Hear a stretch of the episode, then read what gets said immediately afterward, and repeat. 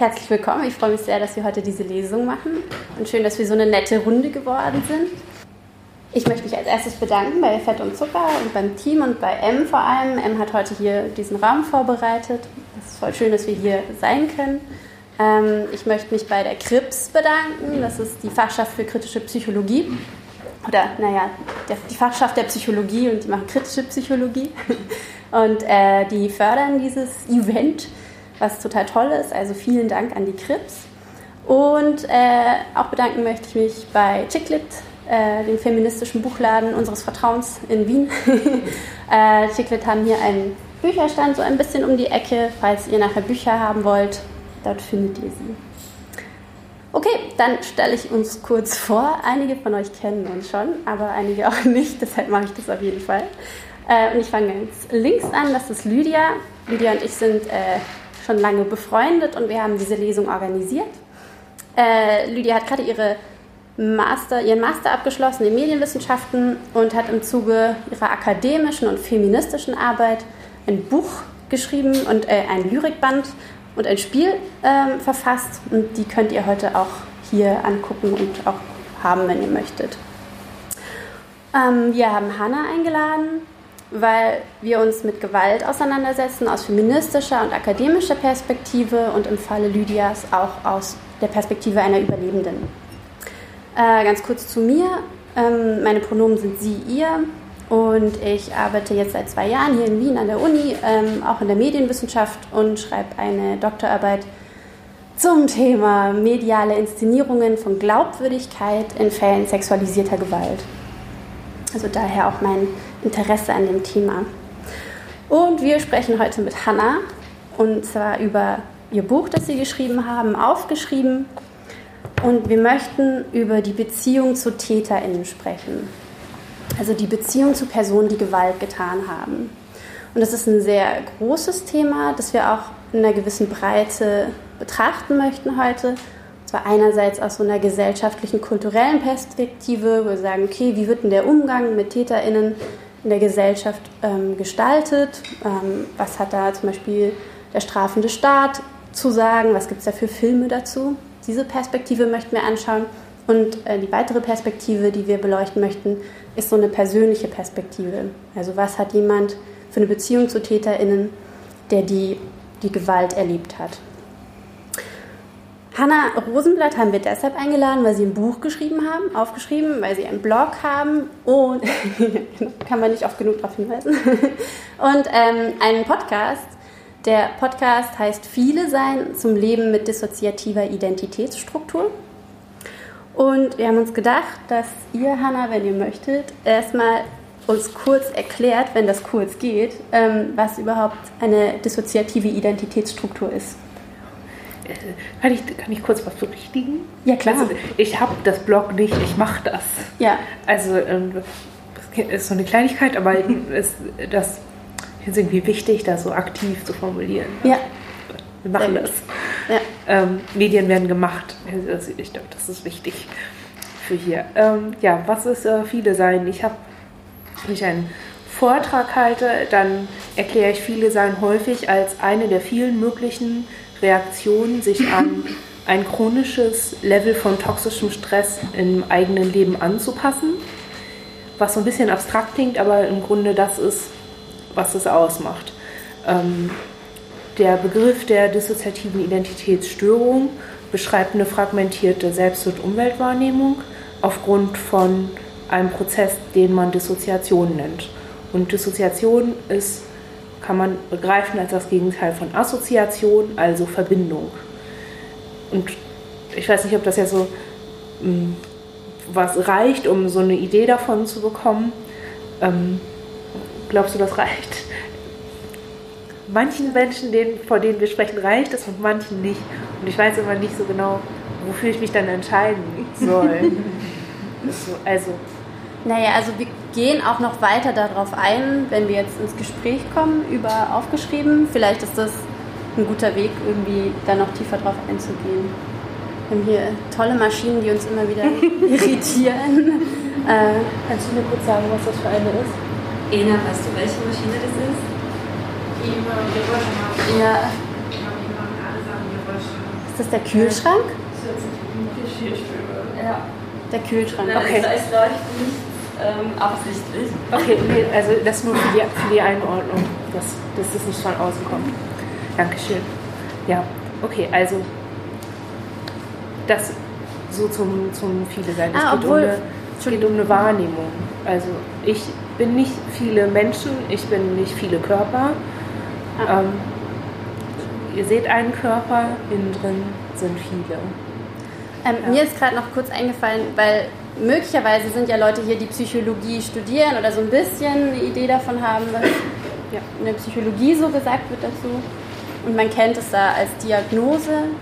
Ähm, die heißt dort dissoziative Identitätsstörung. In der Psychologie häufig üblich, das als Störung zu bezeichnen. Und ihr habt dieses, äh, diesen Begriff selbst ähm, entwickelt, oder? Identitätsstruktur dazu zu sagen. Ja, ich glaube nicht, dass wir den entwickelt haben. Ich glaube, das haben schon viele Betroffene vor uns auch so formuliert.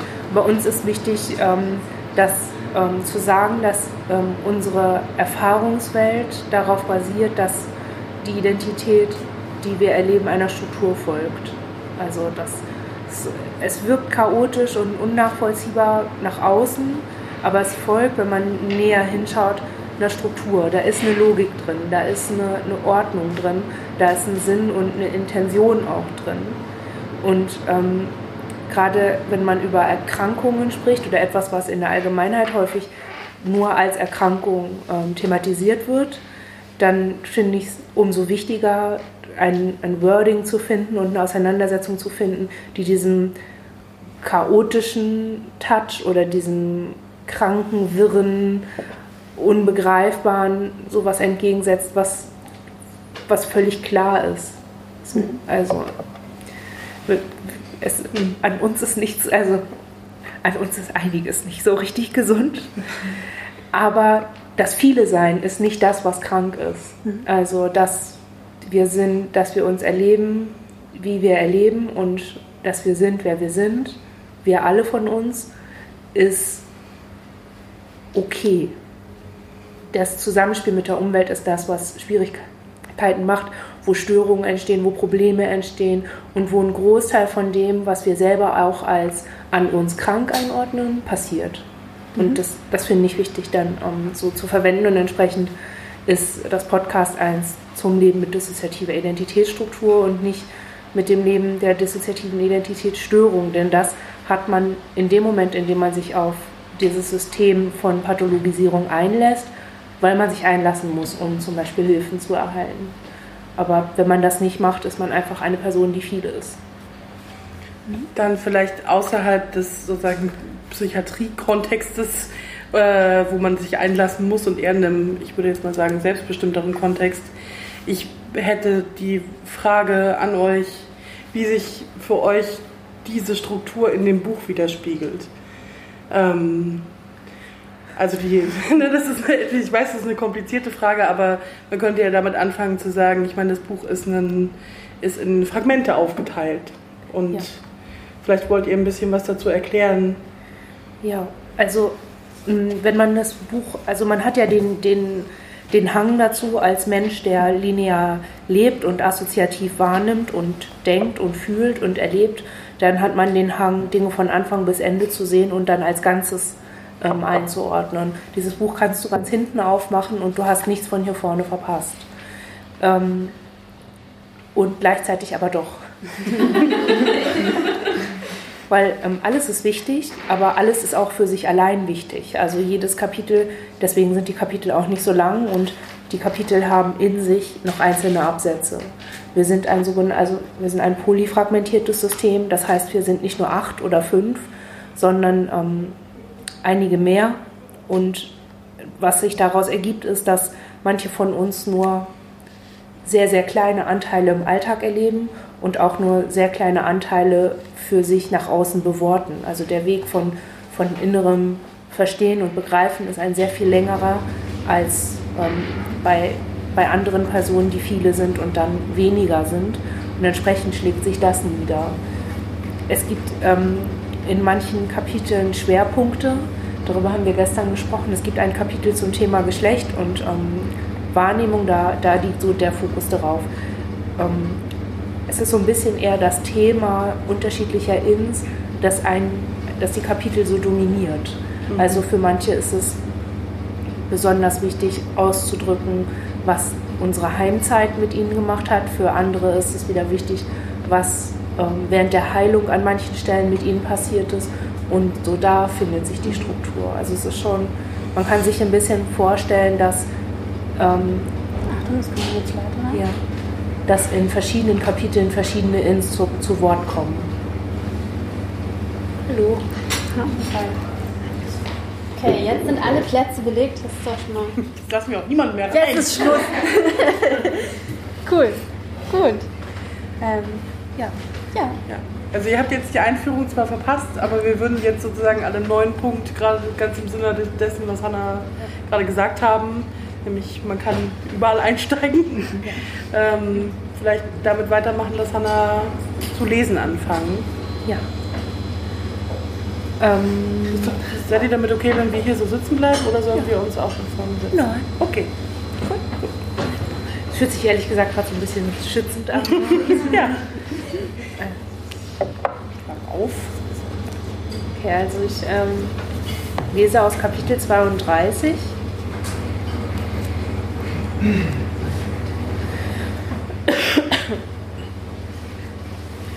Die Wolken verschwinden und lassen immer mehr Licht in ihren Raum hinein. Sie stellt einen Stuhl ans Fenster und lässt sich von der Sonne wärmen. Irgendwann habe ich mich gefragt, ob du deshalb so gekränkt bist, weil du glaubst, meine Flucht hätte etwas damit zu tun, dass ich mich für besser halte. Oder glaube, das Leben ohne dich wäre besser. Ihr Blick verfolgt die Worte, verschmelzend mit der Stille und dem Licht. Die Augen geschlossen, folgt sie einem zarten Faden. Es hat eine Weile gedauert, bis ich an die Idee kam, dass du dich für schlecht halten könntest oder das Leben mit dir für schlecht hältst. Eine Irritation stoppt sie. Gehalten hast, sagt sie, und beobachtet, wie sich der Raum wieder ebnet. Und erst eine ganze Weile danach war ich mir klar darüber, dass ich viel Grund dazu hätte, dir darin zuzustimmen. Doch bis heute bin ich darin nicht schlüssig und habe vielleicht sogar Furcht davor, es zu werden. Nur weil ich unter dir und deinem Wirken gelitten habe, macht es dich nicht zu einem schlechten Menschen oder zu jemandem, mit dem insgesamt zu leben schlecht ist. Sie öffnet die Augen und lässt den Blick vor dem Kopf des Gegenübers scharf werden. Es war nur unaushaltbar für mich, unter dir und deinem Wirken zu leiden.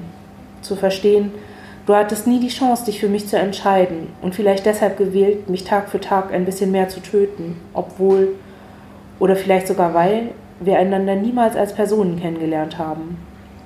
Schweigend spürt sie der Wärme auf ihrem Oberkörper nach erkennt ihre blassen Narben als all die übertretenen roten Linien, die sie damals für sie waren. Klettert mit ihrer Aufmerksamkeit zaghaft über den Stoff, aus dem ihr gegenüber ist, und weint in das Ticktack des Moments.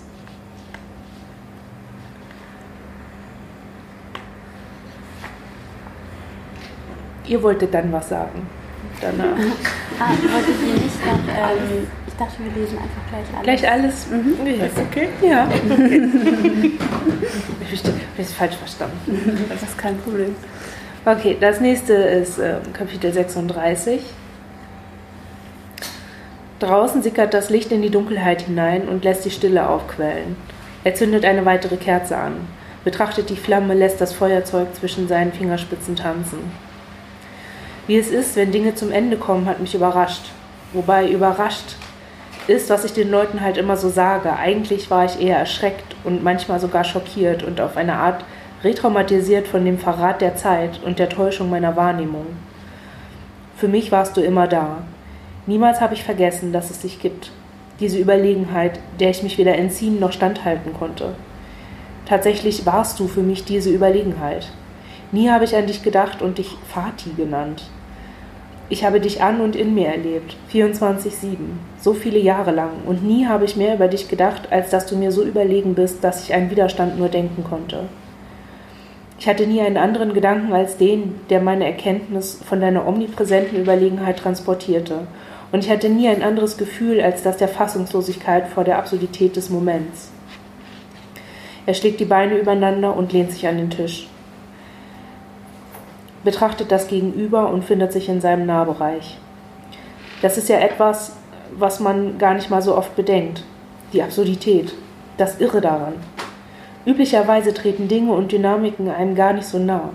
Üblicherweise bleibt alles immer irgendwie einen Tucken auf Abstand, obwohl man gar nicht sagen kann, wo genau der passiert und wie groß genau der ist.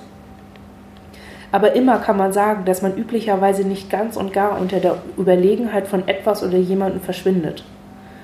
Ich hatte keinen Begriff von Üblichkeit. Dieser Abstand, ich hatte ihn nie erlebt und doch erschien es mir absurd, als er von dir nicht gegeben war.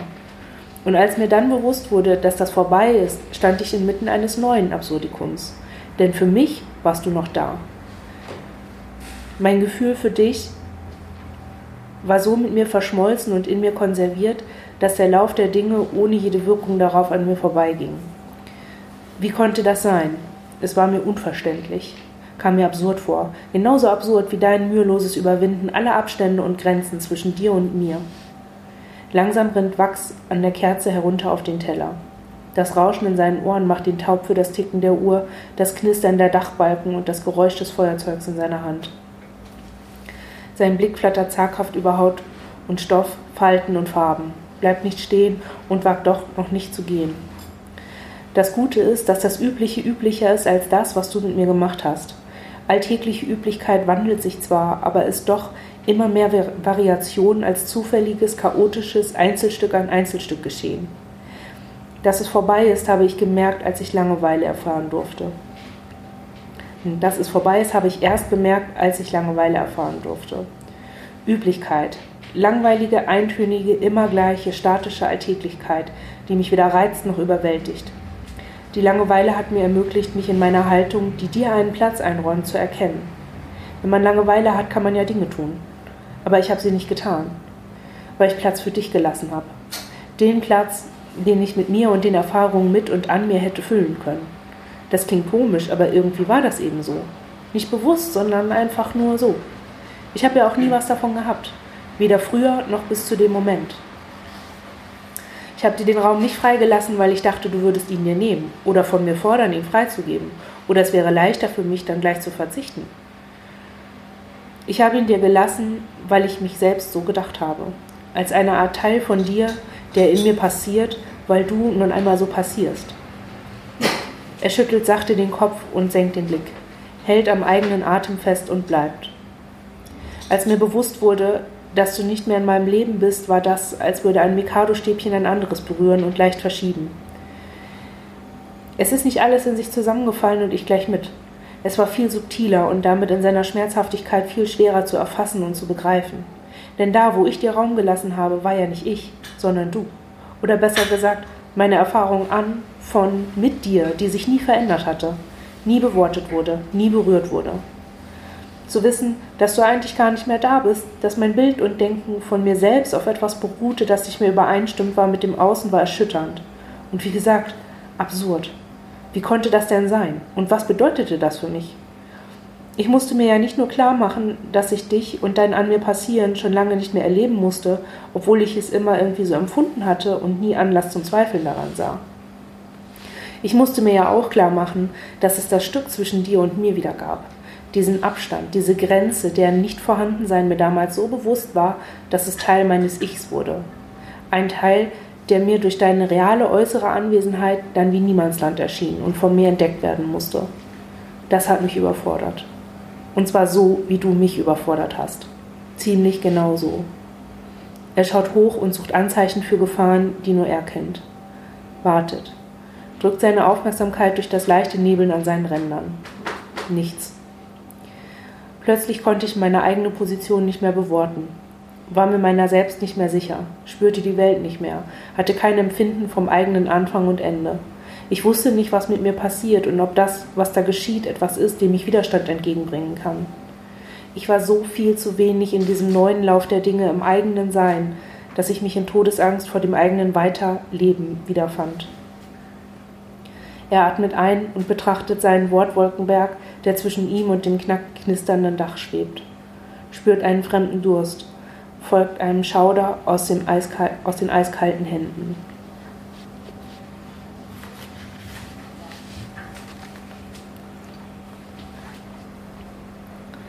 Kapitel 31 Mit dem Wühlen im Brustkorb betrachtet sie die kleinen Bläschen auf dem Grund des Topfes auf ihrem Weg zur Wasseroberfläche.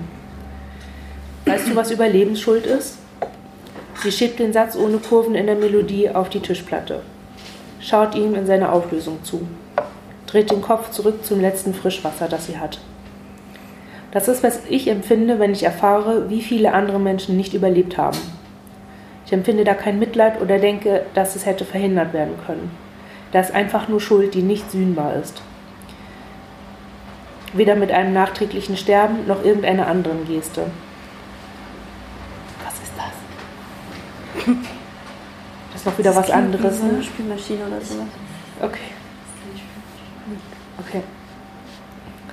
Das war jetzt nicht so, also das kam schon von hier, ne? Ja, ja. Okay. Voll. Das klingt verrückt, weiß ich. Vielleicht ist es auch verrückt. Wenn etwas bewegend, ja fast umtreibend ist, dann kann es die Menschen und Dinge auch schon mal verrücken. Das Wasser brodelt. Sie schaltet den Gaskocher aus und folgt dem Klickgeräusch ein kleines Stück ins Nichts. Mir wurde ein paar Mal gesagt, es wäre ein Akt der Feigheit, sich das Leben zu nehmen nach solchen Erfahrungen. Das hat mein Schuldgefühl noch verstärkt. Als Überlebend er, Überlebende, Überlebender kann man niemandem recht sein. Vor den einen verpflichtet es, vor den anderen schuldet es. Dabei kann man im niemanden mehr Geste machen als das eigene Existieren. Immer noch, trotzdem, obwohl passiert ist, was passiert ist.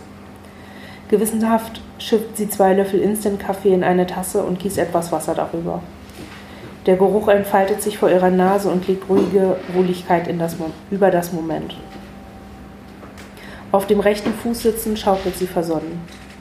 Seit ich jemandem gesagt habe, was ich erinnere, bin ich Überlebende.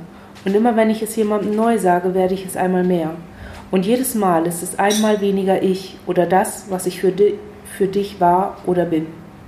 Es ist wie ein Transfer, ein Handel, eine Annexion der Mächte und Hoheiten über mich. Für dich war ich gar nichts.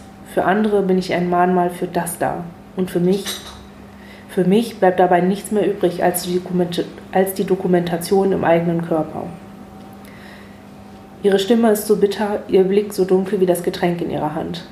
Zaghaft tropfen die Sekunden ihren Nacken hinunter. Vielen Dank.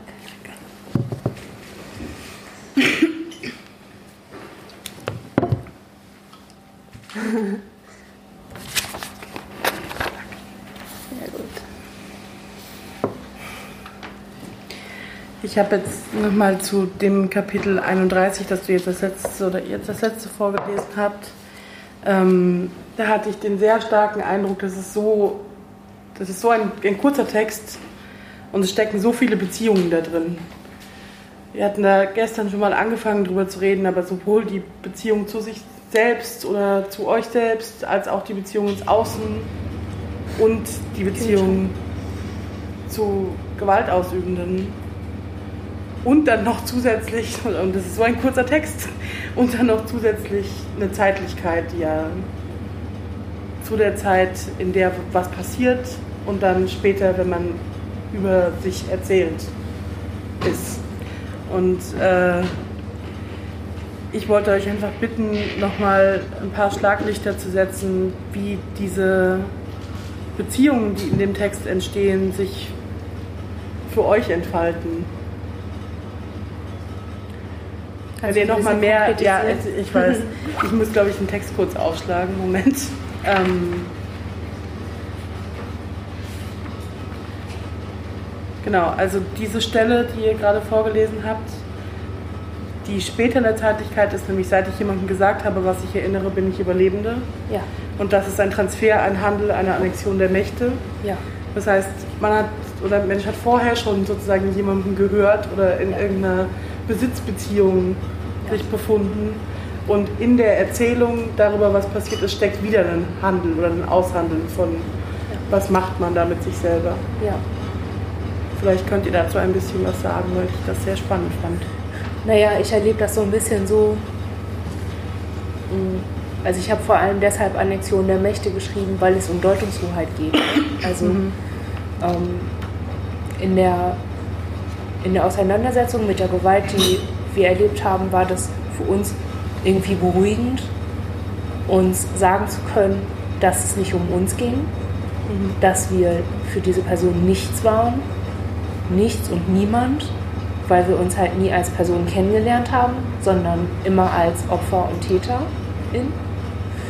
Und ähm, das eben nicht gefüllt, also für uns ist es nicht gefüllt mit Persönlichkeit oder mit, ja, mit dem, was man verbindet als, als Persönlichkeit in dem Sinne. Und was passiert, wenn man ähm, nach, der, nach der Gewalt dann mit Menschen zu tun hat, wo diese Beziehung nicht da ist, so wo man einander als Personen kennt, dann entsteht da so eine Situation, in der man auf, ja, auf einmal musst du dann, stehst du, stehst du davor, dass du auch eine Performance machen musst irgendwie. Und diese Performance verfälscht dich selbst als, mhm. als Person in irgendeiner Form. Weil der Begriff des Opferseins oder die, die Idee davon, wie jemand ist, der Gewalt erlebt hat oder die Gewalt erlebt hat, ist so mächtig und steht häufig so weit über dem, wie eine Person ist, dass es so ein bisschen ist wie, also das ist halt alles verdeckt, was, was man ist. So.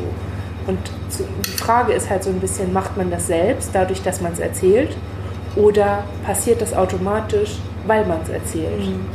Und das ist so ein bisschen das, was, was ich darin so, äh, so schwierig finde, weil man natürlich, manche Menschen machen das automatisch und manche Menschen fühlen sich dazu verpflichtet. Einmal machen was automatisch? Diese, diesen, diese Veränderung, diesen, diesen Blick auf mich. Mhm. Also die, kennen, die lerne ich dann kennen und sie lernen mich vielleicht als ähm, Autorin kennen von irgendwas anderem, sagen wir einem Sachtext oder so, mhm. der überhaupt nichts mit meinem persönlichen Kram zu tun hat. Und ähm, in der Situation ordnen sie mich als eloquent ein oder als gebildet oder klug oder kann schreiben so oder ist einfach da, hat eine mhm. Hose an, also so ganz ganz einfach, ganz plain, ohne dass man da so tief so reingeht und sobald diese Menschen erfahren, ah, diese Person hat Gewalt äh, überlebt und zwar literally, ist es ähm, ist praktisch nur noch das da, weil ja, warum eigentlich? Also, ne, ich weiß auch nicht, warum das so ist, aber es ist häufig dann so da und ich habe das Gefühl, da ist so ein Machtmoment, weil es ja was von meiner Identität wegnimmt und meinem, wie ich mich selber präsentieren will und womit ich gesehen werden will, ja auch. Ne? Und so habe ich das versucht, da so einzuschreiben. Mhm. Und habt ihr eine These dazu, warum, interessiert mich jetzt gerade einfach, habt ihr eine These dazu, warum das so mächtig ist? Also dieses ja, weil Gewalt dann, heftig. Ja klar, aber dies, ja, aber ihr habt ja gerade selber gerätselt, gebt zu darüber, warum ne, das so ein dominantes, also warum dann so wenig daneben gelten darf. Ähm, ne, das ist ja schon bemerkenswert, möchte ich sagen. Ja, ich glaube, das hat ganz viel damit zu tun, dass Gewalt ähm, zwar alltäglich passiert und alltäglich ist, ähm, aber eben nicht alltäglich in all seinen Auswirkungen ähm, mhm. den Raum hat. Das wird mhm. häufig nicht so genannt und ähm, passiert ja im günstigsten Fall, also jetzt mal strukturelle Gewalt ausgenommen und ökonomische Gewalt und Kapitalismus als Gewalt und all das mal rausgenommen in unserem ganz täglichen Daily Life, ähm, passiert es uns ja nicht jederzeit geschlagen zu werden zum Beispiel. Also uns, die wir nicht in diesen Situationen leben müssen, passiert das nicht alltäglich. Und ähm, ich glaube, gerade weil man sich dieser Alltäglichkeit für die Menschheit, für, also der Gewalt im Kontext vom Menschsein und menschlicher Gesellschaft, wenn man das nicht so im Blick hat, ist das dann was Besonderes, vor allem hier in unserer westlichen Gesellschaft. Hm. Es ist ja auch was Persönliches. Gewalt ja. wird hier unglaublich subjektiviert. Es sind immer einzelne TäterInnen. Es wird ganz selten ähm, gesehen, dass, dass Gewalt eben nicht nur ist, jemand boxt dich, sondern mhm. eben auch sowas wie Kapitalismus oder mhm. Sexismus oder so. Mhm. Dass, dass es einfach nicht immer dieses Interpersonelle ist, sondern was, womit wir alle leben. Und ich glaube deshalb, das trägt alles dazu bei, dass das so ein bisschen auch ja, dann einfach als was Besonderes gilt. Mhm. Und dazu kommt noch, dass die wenigsten Leute, die Gewalt überlebt haben, in Situationen auch sagen, ich habe Gewalt überlebt. Mhm. Denn wann ergibt sich die Möglichkeit, das zu sagen, außerhalb von, von Kontexten von Reparation oder von Aktivismus oder von, von, irgendeiner, von irgendeinem Aushandeln über, über Schädigung oder oder so. Also man, das, man trifft sich einfach nicht zum Kaffeeklatsch und dann sagt man, oh, ich hatte heute eine Scheißnacht, ich, das waren alles, ich hatte ständig Flashbacks oder mhm. so. so. So geht man halt nicht ins Kaffeekränzchen, ne? so, so, oder zu seinen Freundinnen, sondern man geht dahin und sagt, oh, ich bin heute irgendwie nicht so drauf, aber geht da nicht weiter ins Detail. Und ich glaube, dass das auch damit rein, ohne jetzt sagen zu wollen, wir, also alle Betroffenen müssen das jetzt immer sagen, damit das normalisiert wird. Aber ich glaube, das ist ein ganz großer Teil. Mhm. Es sei denn vielleicht noch, wenn ein Mensch das muss in medizinischen Kontexten oder so, wenn man halt eine Grenze markieren will oder sowas in der Art. Aber ist ja die Frage, ja gut, ist da die Frage, ne, wie kann darauf ja. Rücksicht genommen werden dann im medizinischen Kontext. Mhm. Ne? Ja, ja. Aber dieses, mich erinnert das halt auch daran, dass es einen, ähm, dass ich glaube, wenn es um Gewalt geht, die in Nahbeziehungen passiert oder in familiären Kontexten oder in Kontexten, die eine Gesellschaft gerne als heil und ganz und äh, irgendwie selber was Schönes sehen will, ist es wahrscheinlich nochmal, oder ich erlebe das so, dass es dann nochmal schwieriger ist, diese Vorstellung, diese Illusion von das ist aber was, was Gutes aufzubrechen, weil da ein, Gespräch über, ne, deswegen ja auch viele Vergewaltigungsmythen, die irgendwie mit der Idee spielen, dass es immer was, jemand Fremdes, der dann irgendwie aus dem Busch springt, ist ja so die, die klassischste, gängigste Vorstellung. Und ähm, ich denke, da dran zu gehen, ist ja auch für viele Leute sehr, sehr schmerzhaft. Ich glaube aber auch, dass es auf ganz viele Arten einfach nicht so einfach ist. Gerade dieses, also ich gehe jetzt da einfach mal drauf ein, auf diesen Mythos, dass jemand aus einem Busch springt, hat so viele rassistische äh, Vorannahmen auch. Es ist ja nicht umsonst der schwarze Mann im Park, der mhm. aus dem Busch springt. Das, da, ist, da ist Rassismus drin. Und äh, die Leute sagen, aber das ist so eine Schutzbehauptung, ne? sich, mhm. sich vor der Idee zu schützen, Menschen in der direkten Umwelt könnten gefährlich für mich sein. Das Fremde, das Ferne, das, was überhaupt gar nichts mit mir zu tun hat und dass wir schon institutionell und aus Tradition so weit von uns entfernen, dass wir dem sogar die Menschlichkeit absprechen. Weiter vermeiden kannst du ja diese Wahrheit nicht, dass Menschen in deiner Umgebung eine Gefahr sein könnten. Und das, ist, das hat auch ganz viel damit zu tun, wie Menschen gestrickt sind, aber auch. Also wir müssen, alle hier, die wir hier in diesem Raum sind, müssen glauben, dass uns hier niemand gefährlich ist. Weil wenn wir das nicht glauben würden, dann hättet ihr alle meinen Puls und könntet damit vielleicht nicht so umgehen. Mhm. Also, ne, oder bestimmte Adaptionsmechanismen werden dafür nötig, die letztlich wieder auf die Gesundheit gehen und damit wieder das eigene Überleben auch ähm, als ungesichert einordnen und so langfristig auch die Lebenserwartung senkt. So grundsätzlich sind wir Menschen als soziale Wesen einfach mal unglaublich davon abhängig zu glauben und darauf zu vertrauen, dass die Menschen in unserer Umwelt uns nicht schaden. Mhm. Und ich glaube, das, das zu schützen und das zu bewahren, spielt da ganz viel mit rein. Mhm. Und ist also nachvollziehbar. Es ist gar nicht immer böse Absicht oder so bewusste Vermeidung ja. oder so ein davon von wegweisen und einfach lieber Haititai haben wollen, sondern es ist einfach wirklich auch wichtig für das eigene Überleben, für das, für das Funktionieren in dem Leben, das man hat. Also ohne, also ne, ich habe es ja jetzt klar abgegrenzt von gezielter Ignoranz, mhm. aber ich gehe inzwischen immer eher davon aus, dass wenn ich mit Menschen konfrontiert bin, die ähm, die so vermeiden auf diese Art und Weise, dass sie sich selber schützen und dass sie da was schützen, was sie für ihr Überleben brauchen und wo man auch ein bisschen vorsichtig sein muss. Ihr habt ja jetzt gerade so ein ähm, paar Situationen aufgemacht, in denen man irgendwie nicht über äh, die Gewalt reden kann und die, die, Gewalt, die man erlebt hat, also wo es nicht üblich ist. Und wir kamen aber auch schon auf so Institutionen oder institutionelle Kontexte, in denen man dann darüber redet. Und ähm, ich fände es sehr toll, wenn ihr da ein bisschen drüber reden könntet, ähm, was ihr euch für Gedanken gemacht habt zum, ich sag mal, strafenden Staat oder so zu der Gefängnisstrafe. Also wenn der Kontext, in dem man über die Gewalt redet, einer ist, der so in einem Gerichtsprozess endet. Mhm. Also. Ähm, ich muss gerade eine Brücke überlegen. Ja. ähm, also erstmal kann man sich ja fragen, in, in welchen Situationen und aus welchen Gründen spricht man über Gewalt. Spricht man darüber, weil man da was erlebt hat, was man irgendwie unbedingt weitererzählen muss? Weil man vielleicht denkt, es ist wichtig, dass andere Menschen wissen, dass sowas passieren kann. Das wäre evolutionär total sinnvoll. Also, ne? Ich möchte gerne wissen, dass diese Pfanne da heiß ist. Sag mir bitte, wenn du dich da verbrannt hast. Ne? Mhm. Und auch, dass diese Pfanne dir jemand über den Kopf gezogen hat. Ich möchte wissen, dass das möglich ist. Mhm.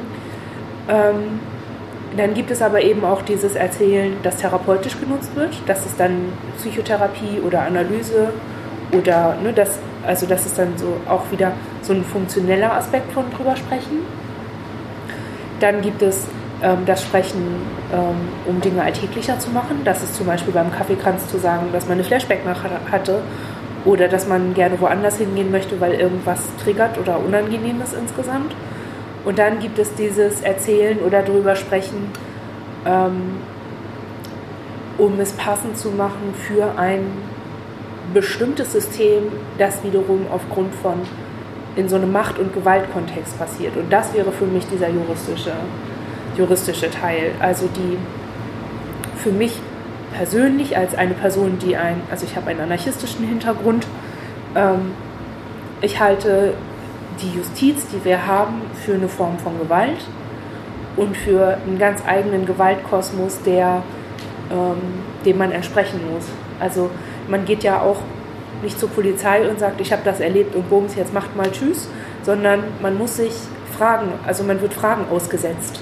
Und das, da beginnt das für mich schon. Es ist so diese, eigentlich könnte man ja froh sein, dass jemand einen fragt. Das fragt, was ist wann, wie, wo passiert, durch wen, äh, wie lange hat es gedauert, was ist konkret passiert. Eigentlich ist das ja was, ähm, worüber man im Grunde froh sein könnte, weil es bedeutet, dass man nicht freisprechen muss.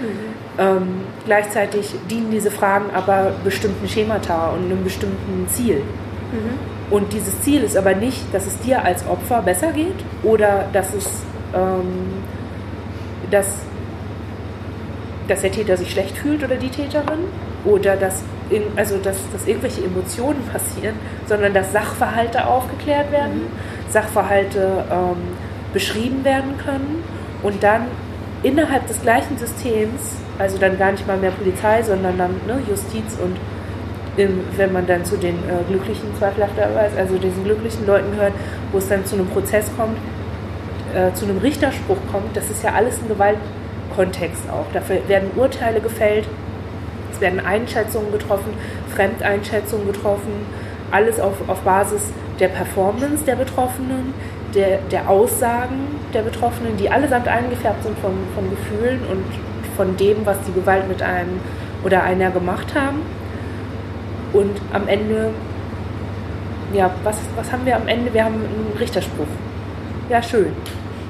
Also ich, ich habe dann nicht automatisch auch eine Reparationsleistung an mir. Ich habe dann nicht auch automatisch Genugtuung an mir. Ich habe auch nicht automatisch eine Wiedergutmachung der Tat an mir. Ich habe erstmal in der Regel einen alten weißen Mann, der auch noch was zu meiner Erfahrung gesagt hat. Und das darf der, weil der die Macht erhalten hat von dem Staat, mhm. das zu tun.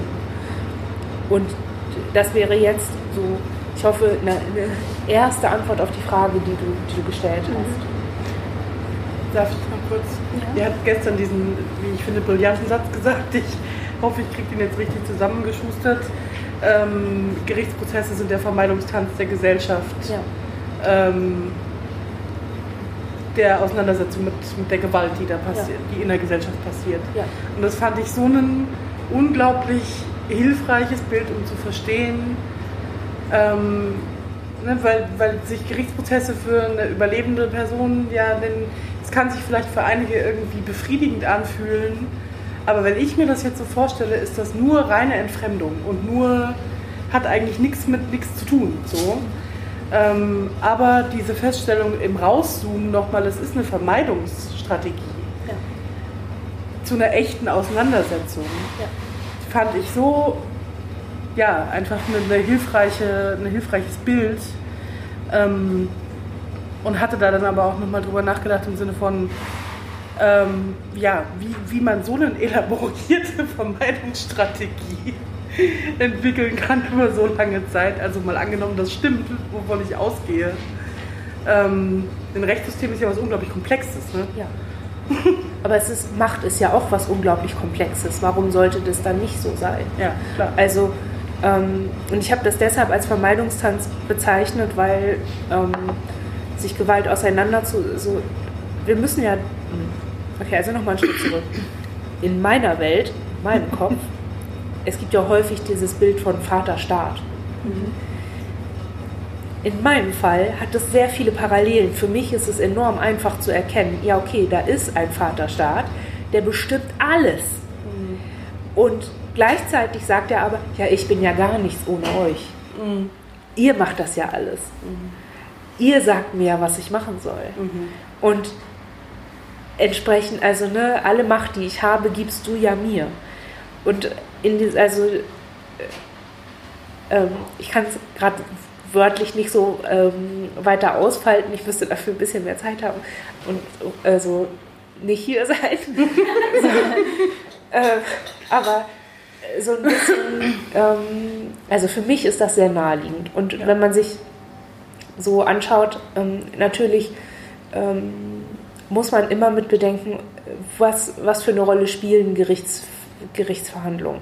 Warum hat man die erfunden? Warum hat man irgendwann mal, ist man mal auf die Idee gekommen, Mensch, wenn zwei sich streiten, ist es sinnvoll, wenn ein Dritter mal drauf guckt mhm. und guckt, wie man allen gerecht werden kann. Und da spielt ja gerecht mit rein. Ne? Und wie können wir Gerechtigkeit produzieren? Und ich glaube, daraus ist das entstanden. Ich habe jetzt keine Rechtswissenschaften studiert oder irgendwie habe eine Vorstellung, wie sich dieses System entwickelt hat, aber in meiner Vorstellung war es irgendwann mal eine gute Idee, jemanden Unbeteiligtes auf Konfliktsituationen oder auf Situationen, in denen ein Schaden passiert ist, egal in welche Richtung, draufschauen zu lassen. Das Problem ist die Macht, mit, dem, mit der wir das aufgeladen haben. Mhm. Und ich, ich habe ja, hab diesen alten weißen Mann als Richter jetzt nicht ohne Grund damit rein. Ne? Wir leben in einem, in einem Patriarchat. Selbstverständlich ist, ist, die, ist die Rechtsprechung, die wir haben, auf eine gewisse Art dann doch sehr entfernt von Gerechtigkeit und von, ähm, von dem Rechtsbegriff, der auch was damit zu tun hat, ähm, wie man miteinander lebt. Mhm. Denn ähm, auch das wollte ich in diesem Kapitel äh, mit formulieren. Ich selber habe überhaupt nichts von einer Anzeige oder von einem, von einem Urteilsspruch, weil das, was da mit mir passiert ist, ähm, war kein juristischer Vorgang. Es war ein, ein Abschnitt meines Lebens. Und damit ist es einfach was, es ist hier so. Ne? Mhm. Und da wird dann gesprochen. Und ähm, entsprechend ist auch alles, was in so einem Prozess zum Beispiel besprochen wird, das ist einfach so, so ein Vehikel, an das ich mich halten kann. Und es gibt ja viele Betroffene, für die das unglaublich hilfreich ist, die sich, die im Rahmen einer, ähm, für mich ist es eine Reinszenierung, nämlich dieser Situation, in dem eine Autorität nochmal sagt, ja, das, was da passiert ist, war wirklich Unrecht. Du darfst dich verletzt fühlen, dir ist ein Schaden entstanden, du darfst jetzt Forderungen stellen. Für manche ist das unglaublich entlastend, weil sie sich das aus sich selbst heraus nicht zugestehen können und ähm, sich sicher darin fühlen, wenn eine andere Person das, das so formuliert. Und ich finde das auch wichtig mit zu beachten, mhm. ähm, auch wenn es eben aus, aus so einer Sozialisierung in Gewalt entstanden ist weil ich selber ähm, mir selbst gibt es nichts. Und vielleicht, darüber habe ich dann gestern noch nachgedacht, liegt es auch daran, dass wir einfach, wir haben diesen Rachemoment nicht. Wir haben nicht diesen Wunsch, ähm, die Menschen, die an uns zu TäterInnen geworden sind, zu vernichten oder sie ähm, ihren, unseren Schmerz fühlen zu lassen, so Auge im Auge, Zahn um Zahn. Das, das haben wir nicht. Ähm, und in Situationen, in denen uns das angetragen wurde, ob da, dass davon gar nichts da ist, haben wir uns auch immer bewusst dagegen entschieden. Oder auch im, vielleicht, also sage ich jetzt aus meiner Perspektive, in einer Situation, in der eine andere dritte Person nach so einer Erzählung unglaub, unglaublich wütend wird zum Beispiel. Ich finde, das ist ein stark, für mich immer wieder ein starkes Irritationsmoment, wenn dann jemand neben einem sitzt und so viel wütender ist als man selber. Das macht mir auch Angst, ehrlich Ja, mir auch. Sowas. Und das ist auch wirklich irgendwie, eine, ne, je nachdem, was die Person für eine Position hat. Also es ist jetzt, ich kann ja nicht für alle Menschen sprechen oder so will ich auch gar nicht. Aber ich finde das eine, eine, Reaktion, also mit der ich gar nicht umgehen kann. So, weil ich nicht nur, weil ich den Eindruck habe, ich habe viel darüber nachgedacht, ob es mir deswegen Angst macht, weil das eine Wut ist, die ich mir nicht zugestehe.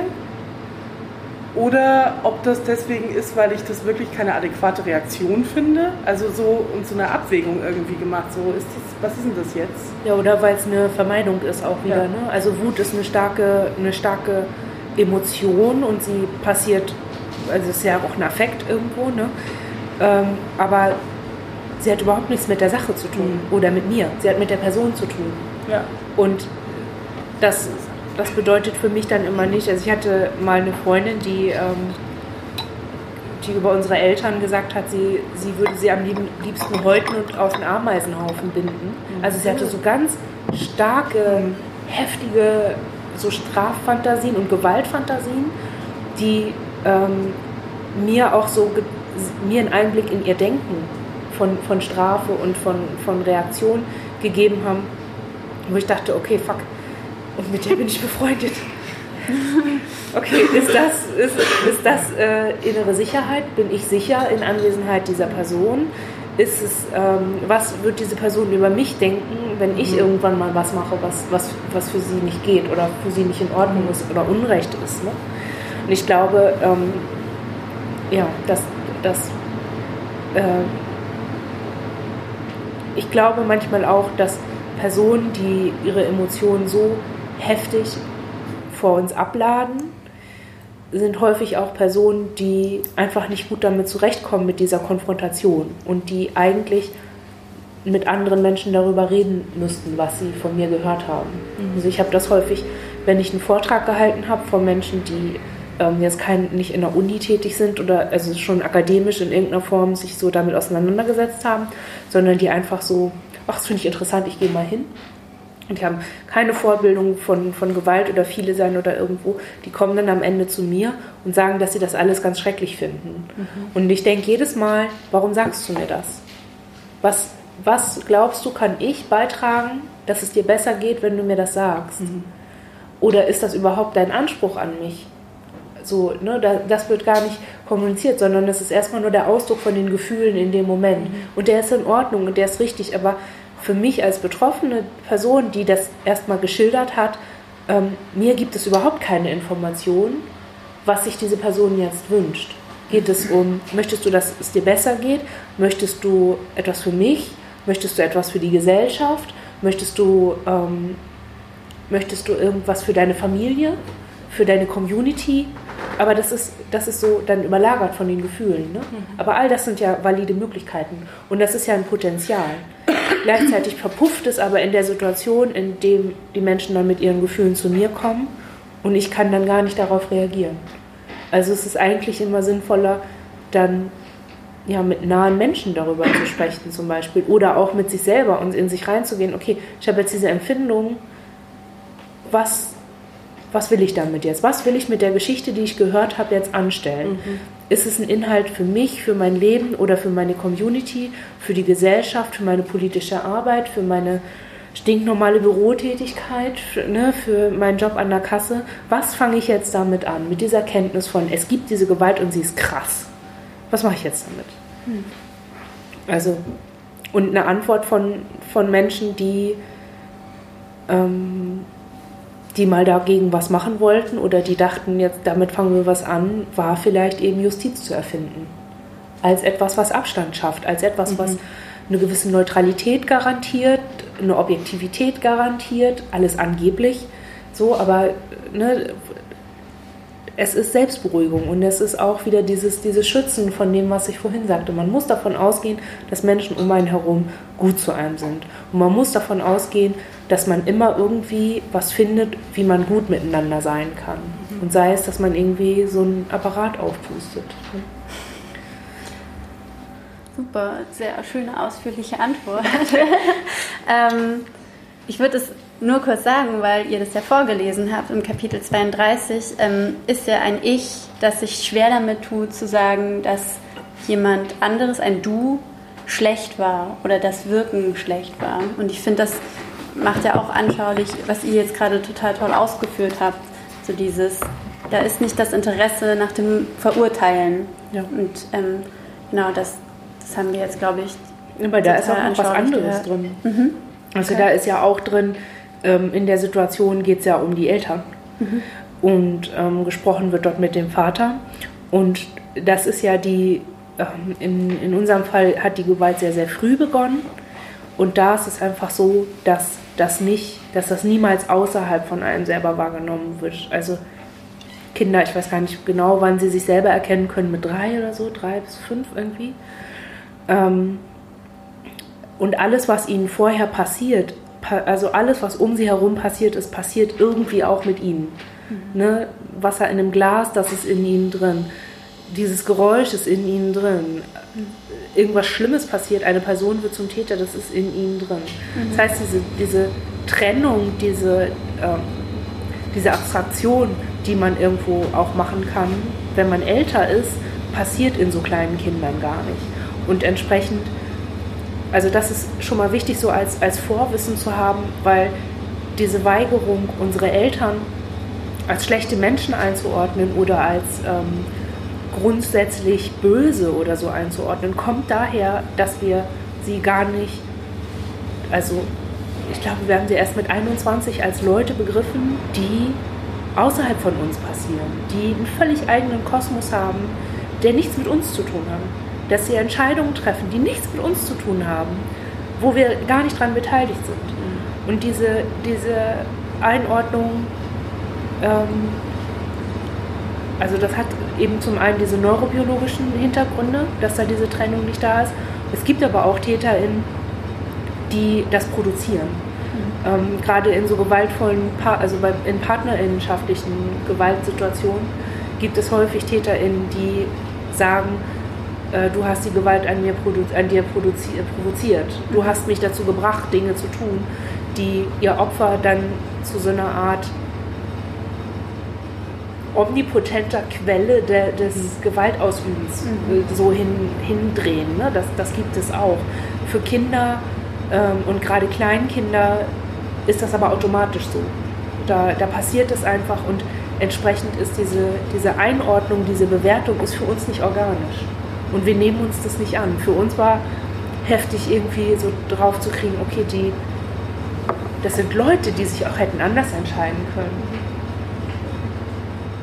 Okay, äh, das, ist, das ist was völlig anderes, als was wir uns so überlegt haben. Mhm. Entsprechend überfordert es uns auch auf ganz vielen Ebenen, wenn Menschen eine Einordnung von uns möchten. So gerade auch in der Traumaarbeit erleben wir das häufig auch so, dass wir dann eine Traumasituation bearbeitet haben und wir nicht weiterkommen als bis zu der Einordnung, das war Gewalt. Mhm. Punkt. Und es ist nicht, der war böse oder das war schlecht oder so, sondern okay, das war Macht oder, oder, ne, oder Gewalt oder so. Weiter weiter fühlt es sich nicht organisch an für uns. Mhm. Also es ist nicht nur Großmut. also es ist nicht nur, okay. dass wir irgendwie denken, ach, wir sind da drüber. So, ne? wir, wir, wir, haben so ein großes Herz, sondern es ist einfach, es fühlt sich nicht organisch an, das mhm. so zu bewerten ist ja auch schon eine verdammt große Feststellung zu sagen, das war Gewalt. Ja. Möchte ich mal kurz ja. anmerken. Ja, und, und vor allen Dingen, es war zwischenmenschliche Gewalt ne? Ja. und nicht, es war ein Naturgesetz oder ja. Schicksal oder mhm. so ist das Leben. Ja. So, ne? ja.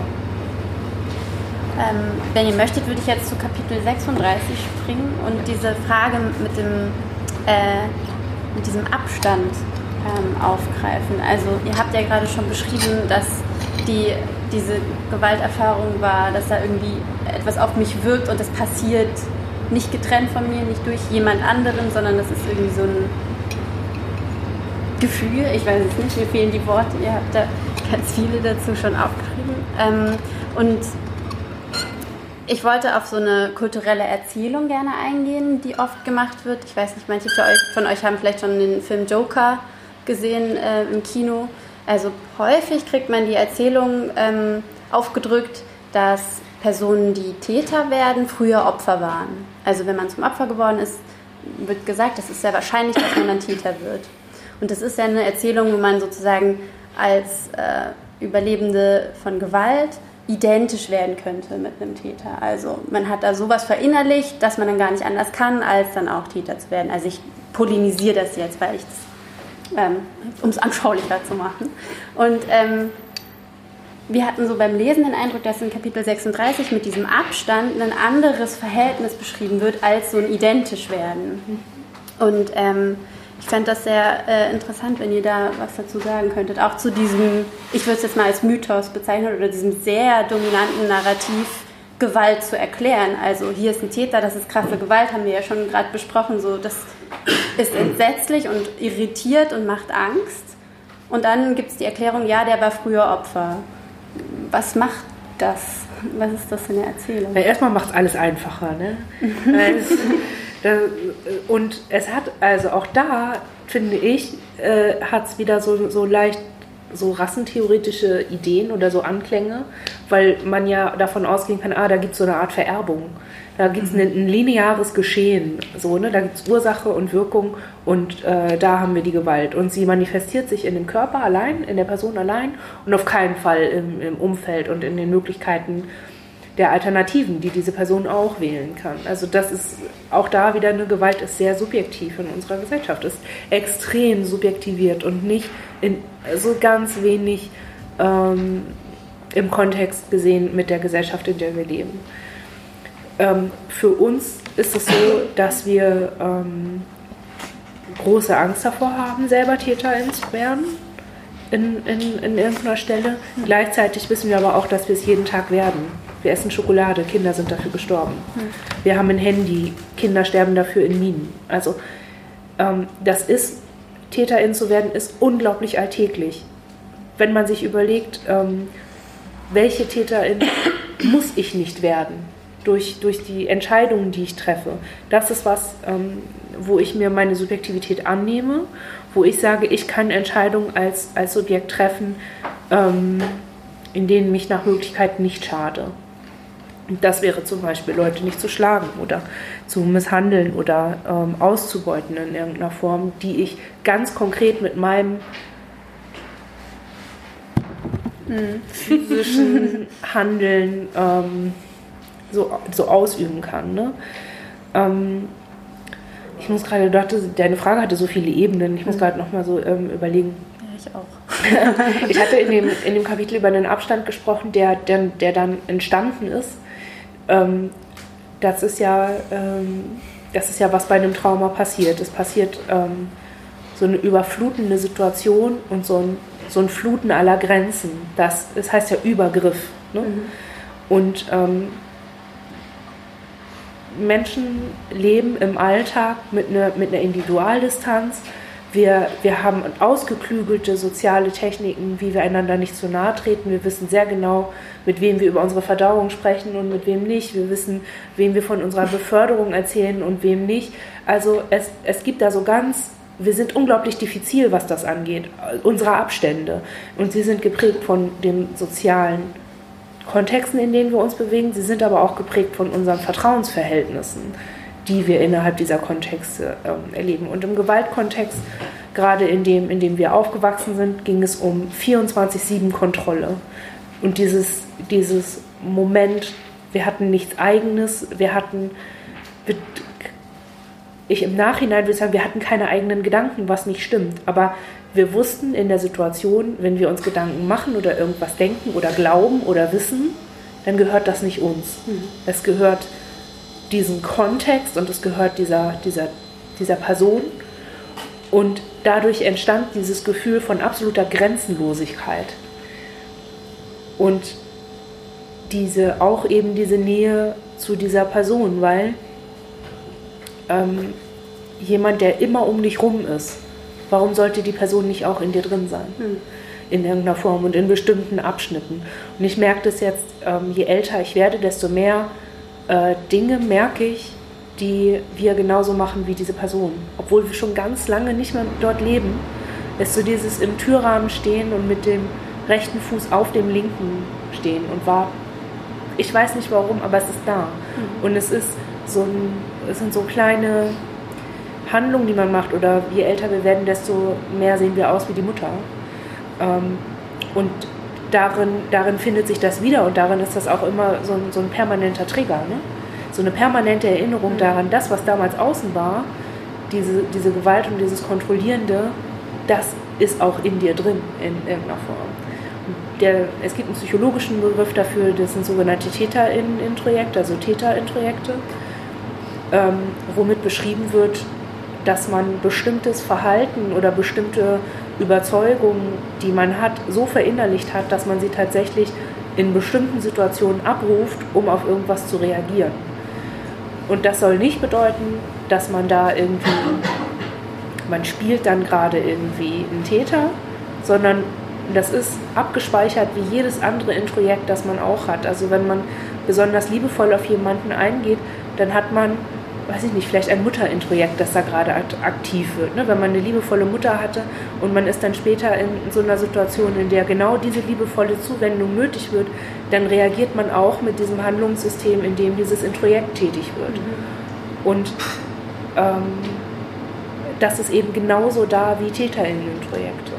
Und ich glaube, da wir haben in der Situation, in der wir gemerkt haben, okay, unsere Eltern sind TäterInnen, sie sind außerhalb von uns, das ist lange vorbei und es hat nichts mit uns zu tun. Was ist dann das, was übrig bleibt? Das musste ich da erstmal erforschen und das habe ich da drin beschrieben. Mhm. Und ich habe so festgestellt, okay, da ist eine Erfahrung. Also, ähm, ja, da sind Erfahrungen, aus denen ich was lernen kann oder aus denen ich was gelernt habe und die mir wie viele andere Dinge auch, die wir im Leben erlebt haben, wählen können. Wie viel Raum wir ihnen geben in unserem Alltag und wie viel Raum wir zusätzlich brauchen, um nicht nur darauf angewiesen zu sein. Also wir hatten als Jugendliche so ein, so ein Hilfe-Ping-Pong überall, ähm, so durch verschiedene Heime und Wohngruppen, wo wir nicht tragbar waren, unter anderem, weil wir Täter in Projekte nicht im Griff hatten. Das heißt, wir sind gewalttätig geworden, haben Menschen verletzt, auch schwer verletzt, hatten aber aufgrund dessen, dass unser, unser ähm, Erfahrungsschatz eben überwiegend das enthalten hat und überwiegend die Wahlmöglichkeit, okay, Dissoziation oder äh, Dissoziation und ein Täterintrojekt, das diese Dissoziation irgendwo wieder füllt. Ähm, ja, okay, dann, dann nehmen wir das, weil eine Lücke ist ja auch gefährdend in irgendeiner Form. Ähm, so ist das dann also da gab es nicht viel Wahlmöglichkeit. Ne? Mhm. Jetzt nach viel, viel Therapie und ähm, mehr verstehen und mehr einüben können und mehr Freiraum von diesen, von diesen anderen Optionen ist einfach mehr zu wählen. Ich halte es einfach für diese, aus, dieser, aus diesem Narrativ. Es ist so einfach. Und vielleicht ist die Erfahrungswelt von einer Person auch ganz einfach. Ne? Also ich, ich habe den Joker nicht gesehen. Ja.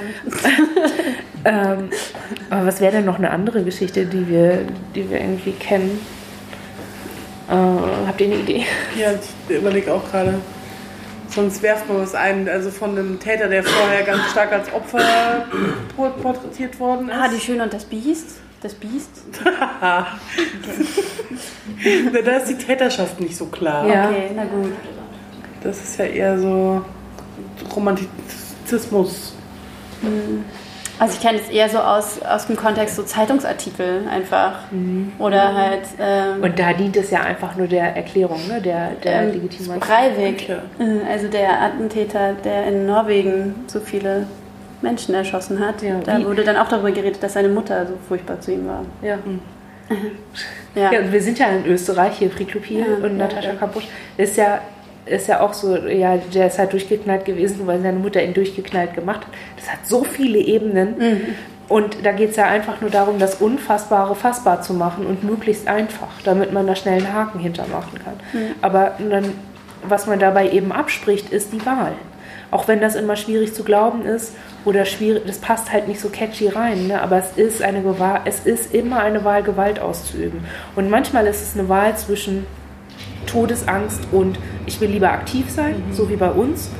Und manchmal ist es eine Wahl zwischen, ich möchte der geile Hengst sein, der alles im Griff hat, oder ich möchte der Typ sein, der irgendwie ja, halt mal aufs Maul kriegt. So, also ähm, mhm. manchmal sind die, sind die Intentionen hinter dieser Wahl welche, die man eher verurteilen möchte. Und dann vermeidet man das und dann wird man halt irgendwie, dann, dann tut man diese Dinge. Und es ist aber immer Wahl und ich finde das wichtig. Mhm. Also ich finde auch die Betonung total wichtig. Das ähm, ist was, was die Ursula Enders immer wieder sagt, die ähm, Zartbitter ähm, gegründet hat, mitgegründet hat, dass ihrer Erfahrung nach Leute, die Gewalt erfahren haben, sehr häufig auch sehr sensibel werden und sehr geschärft sind für diese ähm, für Gewaltkontexte. Also auch sehen, also wie ihr das ja auch ganz deutlich macht, so was gibt es für Gewalt? Schokolade, da ist Gewalt drin das haben ja nicht unbedingt alle immer auf dem Schirm. Insofern ist das irgendwie, finde ich, auch ein wichtiges Gegennarrativ, um da nicht, ähm, wie ihr in einem Podcast so schön sagt, ähm, Gewalt zu haben, sehen, aha, hier ist jemand Opfer geworden und die wird dann auch noch Täter, dann haben wir alles schön in einer Figur zusammengepackt und mhm. fertig. So. Ja. Also, wie ihr sagt, einfach. Ja. ja. Ähm, möchtest du vorkommen? Was? Hast du gerade noch eine Frage? Ja, ich habe gerade nur gedacht, oder das ist so halb Frage, ähm, dass diese Angst davor, Täter, Täterin zu werden, ähm, ist, glaube ich, sehr bestimmt auch in, oder die starke Abgrenzung, die damit zu tun hat. Ne? Auf der einen Seite sind Täter und Täterinnen und auf der anderen Seite bin ich. So. Und ich brauche diese Abgrenzung, um irgendwie klarzukommen. Und ich empfinde es zum Beispiel so, dass das auch in, dass das ist, ich weiß ein gefährliches Thema, aber dass das in feministischen Kontexten zum Beispiel auch eine ganz große Rolle spielt. Also ne, die, die, die Selbstkonstruktion oder die eigene Identität als eben eine, eine, die von Täterschaft ganz stark abgegrenzt ist, als feministische Person. Und ich zum Beispiel empfinde das für meine feministische Haltung als was ganz Grundlegendes, dass das, Grundlegendes, dass das nicht getrennt ist voneinander und dass nur irgendwie dann ein sinnvoller Dialog entstehen kann, wenn man sich selber auch in die Verantwortung nimmt. Und zwar nicht unbedingt nur für sexistische Übergriffe oder was auch immer, aber auch als queer lebende Frau halt so ein, habe ich so ein Ding von, sobald ich nicht mehr in einer Hetero-Beziehung bin, muss ich auch wieder Verantwortung übernehmen für eine andere weiblich gelesene Person und bin da wieder in einer ganz anderen Konstellation von Ne, da ist es dann halt nicht mehr so einfach zu sagen, Mann deswegen Täter. Ja. Zum Beispiel. Und das ist irgendwie so eine Erfahrung, die ich ständig mache, dass ich das immer wieder integrieren muss. Und dass ich diese Angst immer wieder aktiv abbauen muss, um mich sinnvoll mit Menschen in Interaktion begeben zu können. Ja. Also wie ich finde sinnvoll, das ist jetzt mein eigener Begriff von Sinn. Aber interessant ist ja dabei auch, dass du das als Angst hast und nicht als Realität, weil man muss sich ja ein bisschen anschauen, wo kommt das her. Und da ist ja dir zum einen halt dies, also kommen wir einen Schritt zurück. Mhm. Über Herrschaft kann man nicht nur aus einer Position sprechen, weder aus der, aus der Sicht der Herrschenden noch aus der Sicht der ähm, Unterdrückten.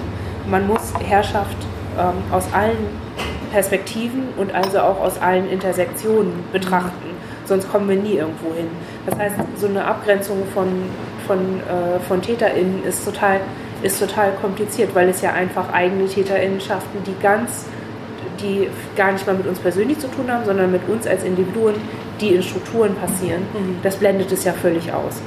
Das halt, also, ne, da, so. Und zum anderen ist es aber auch so, ähm, was wollen wir denn? Wann ist es in Anführungsstrichen sinnvoll oder äh, wichtig, als Opfer gesehen zu werden? Da geht es ja häufig um die Anerkennung dessen, was einem passiert ist oder was ähm, aus, aus einer geworden ist oder irgendwie so. Und es geht um Entschädigung und Reparation. Die wird eben äh, nicht zugestanden, wenn man Täterin ist.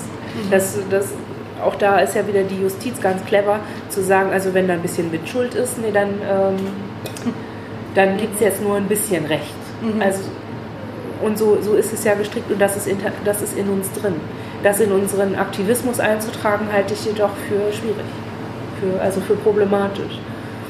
Also ich finde auch, das gehört irgendwo zu der Offenheit und zu der Ehrlichkeit, mit der wir uns selbst als Aktivistinnen oder als Feministinnen oder also für feministische äh, Anarchistinnen äh, sehen müssen, ähm, ist so eine Aufrichtigkeit zu sagen, wir leben in gewaltvollen Verhältnissen. Selbstverständlich sind wir auch Täterinnen wenn wir das verneinen oder von uns wegweisen, dann sind wir nicht aufrichtig. Und wenn wir nicht aufrichtig sind, dann kommen wir einfach nicht vorwärts. Mit nichts. Denn dann wissen wir, denn dann schaffen wir keine Räume, in denen wir uns damit auseinandersetzen können, wofür wir eigentlich ähm, über Gewalt sprechen wollen. Warum? Was soll es am Ende bringen?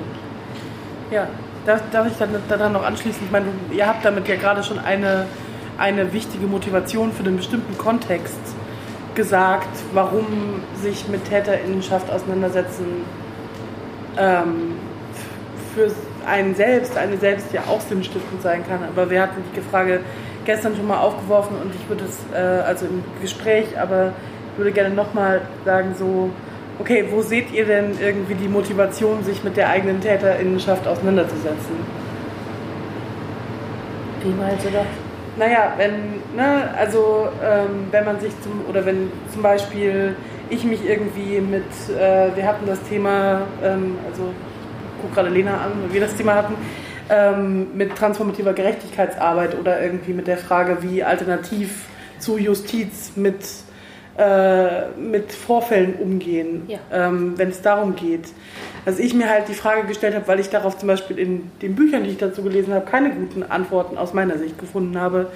Was ist denn die Motivation für jemanden, der Gewalt getan hat, ähm, sich damit zu konfrontieren und zu beschäftigen und eine betroffene Person zum Beispiel anzuhören oder ähm, sich aktiv in eine Auseinandersetzung zu begeben. Mhm. So die Motivation ist, dass auch diese Person Gewalt erlebt hat, denn sie hat ja Gewalt gemacht.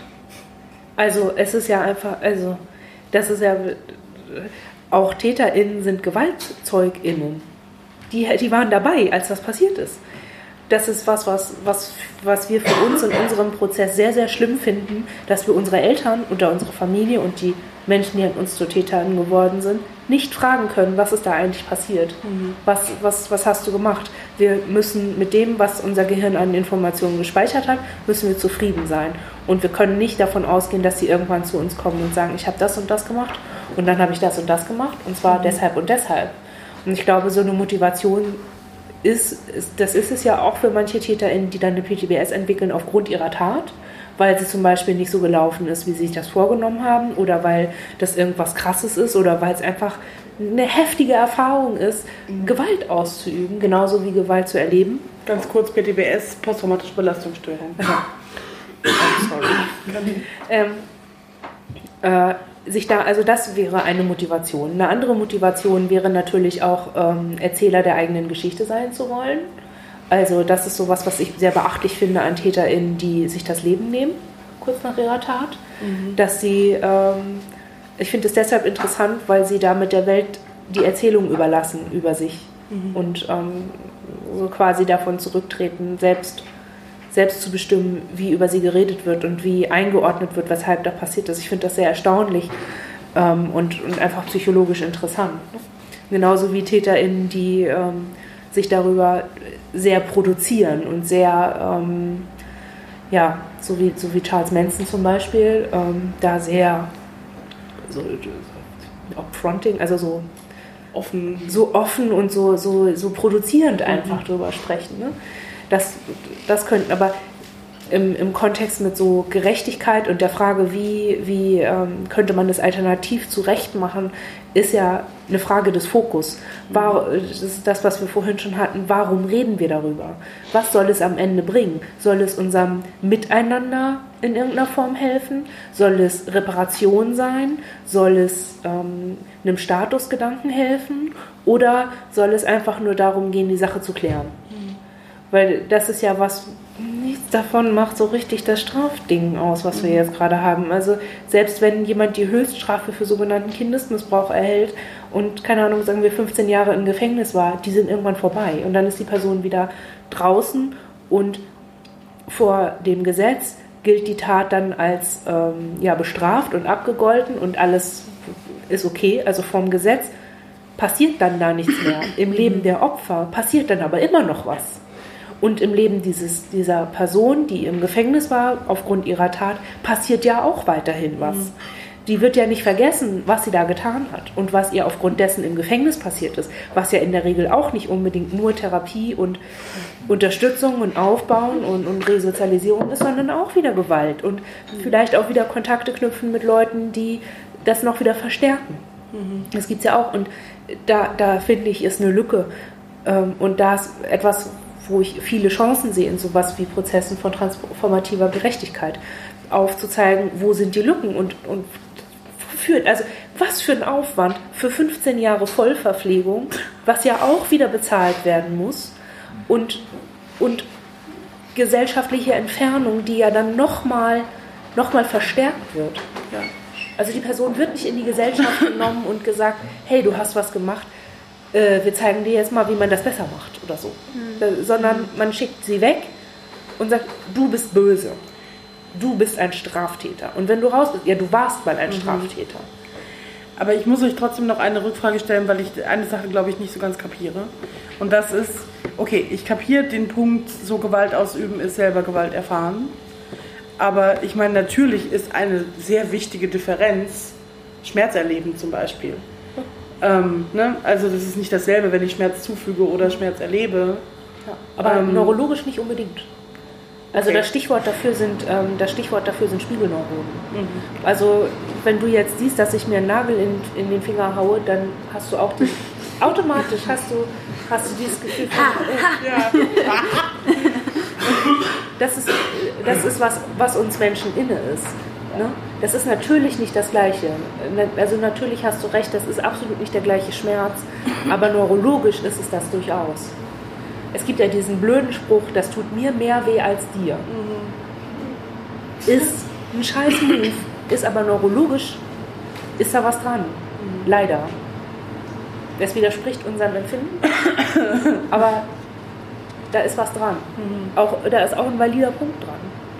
Ja, also meine, meine Devise diesbezüglich ist immer so ein bisschen, also für mich war das ein großer, eine große und wichtige Erkenntnis, dahin zu kommen, weil ich meine, es gibt ja viele Überlebende oder Opfer Menschen, die halt sagen so, ich, ne, die fest daran glauben, dass äh, die gewaltausübende Person zum Beispiel ein unglückliches Leben haben wird oder jetzt hoffentlich nicht mehr nie wieder gut schlafen kann oder was auch immer. In mir löst das erstens deswegen Probleme aus, weil ich dann denke, was ist denn, wenn ich unglücklich bin und nicht schlafen kann?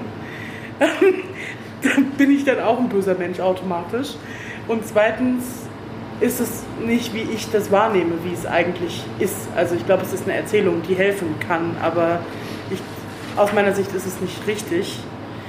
Ähm, ich finde aber, dass das, was ihr vorhin gesagt habt, das entspricht mehr dem, wie ich auch sagen würde, nämlich ich glaube, Gewalt ausüben ist schon, also auf so eine Weise Gewalt ausüben, wie ich Gewalt erfahren habe zum Beispiel, ist also auf der anderen Seite sein, das verlangt schon eine bestimmte Prädisposition oder halt eine Haltung, eine innere oder ein bestimmtes in der Welt sein, das ich wiederum nicht, also so würde ich nicht sein wollen.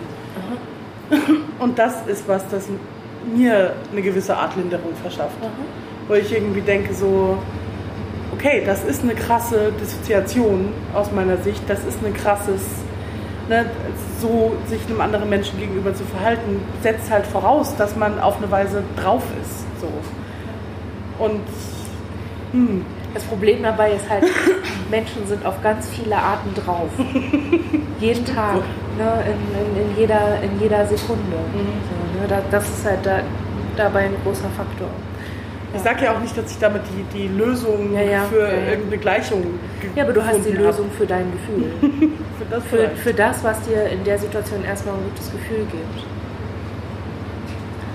Das finde ich einen guten Punkt, um zu sagen, okay, ähm, wenn ihr möchtet, würden wir mal öffnen sozusagen. Und ähm, vielleicht hat ja jemand der Anwesenden hier eine Frage oder einen, einen Kommentar oder auch eine Beobachtung gemacht. Ich würde gerne auch öffnen, und zwar die Türen. Mir ist ja, ja mir ist auch heiß. Dann kannst du das so. ich glaube, die zweite muss leider auch, oder? Ja. Wenn das mit jetzt den Fragen stellenden Personen okay ist, weil dann werdet ihr ja auch draußen gehört. Das ist ja, wir sprechen ein bisschen live.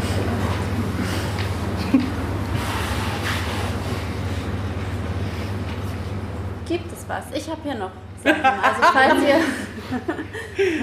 Aber wir müssen um neun hier raus. Und vielleicht wollt ihr noch Bücher. Du willst auch nicht mehr Druck aufbauen? Nein, ist so. soll nicht Druck machen. Es soll einfach nur den Zeitraum klären.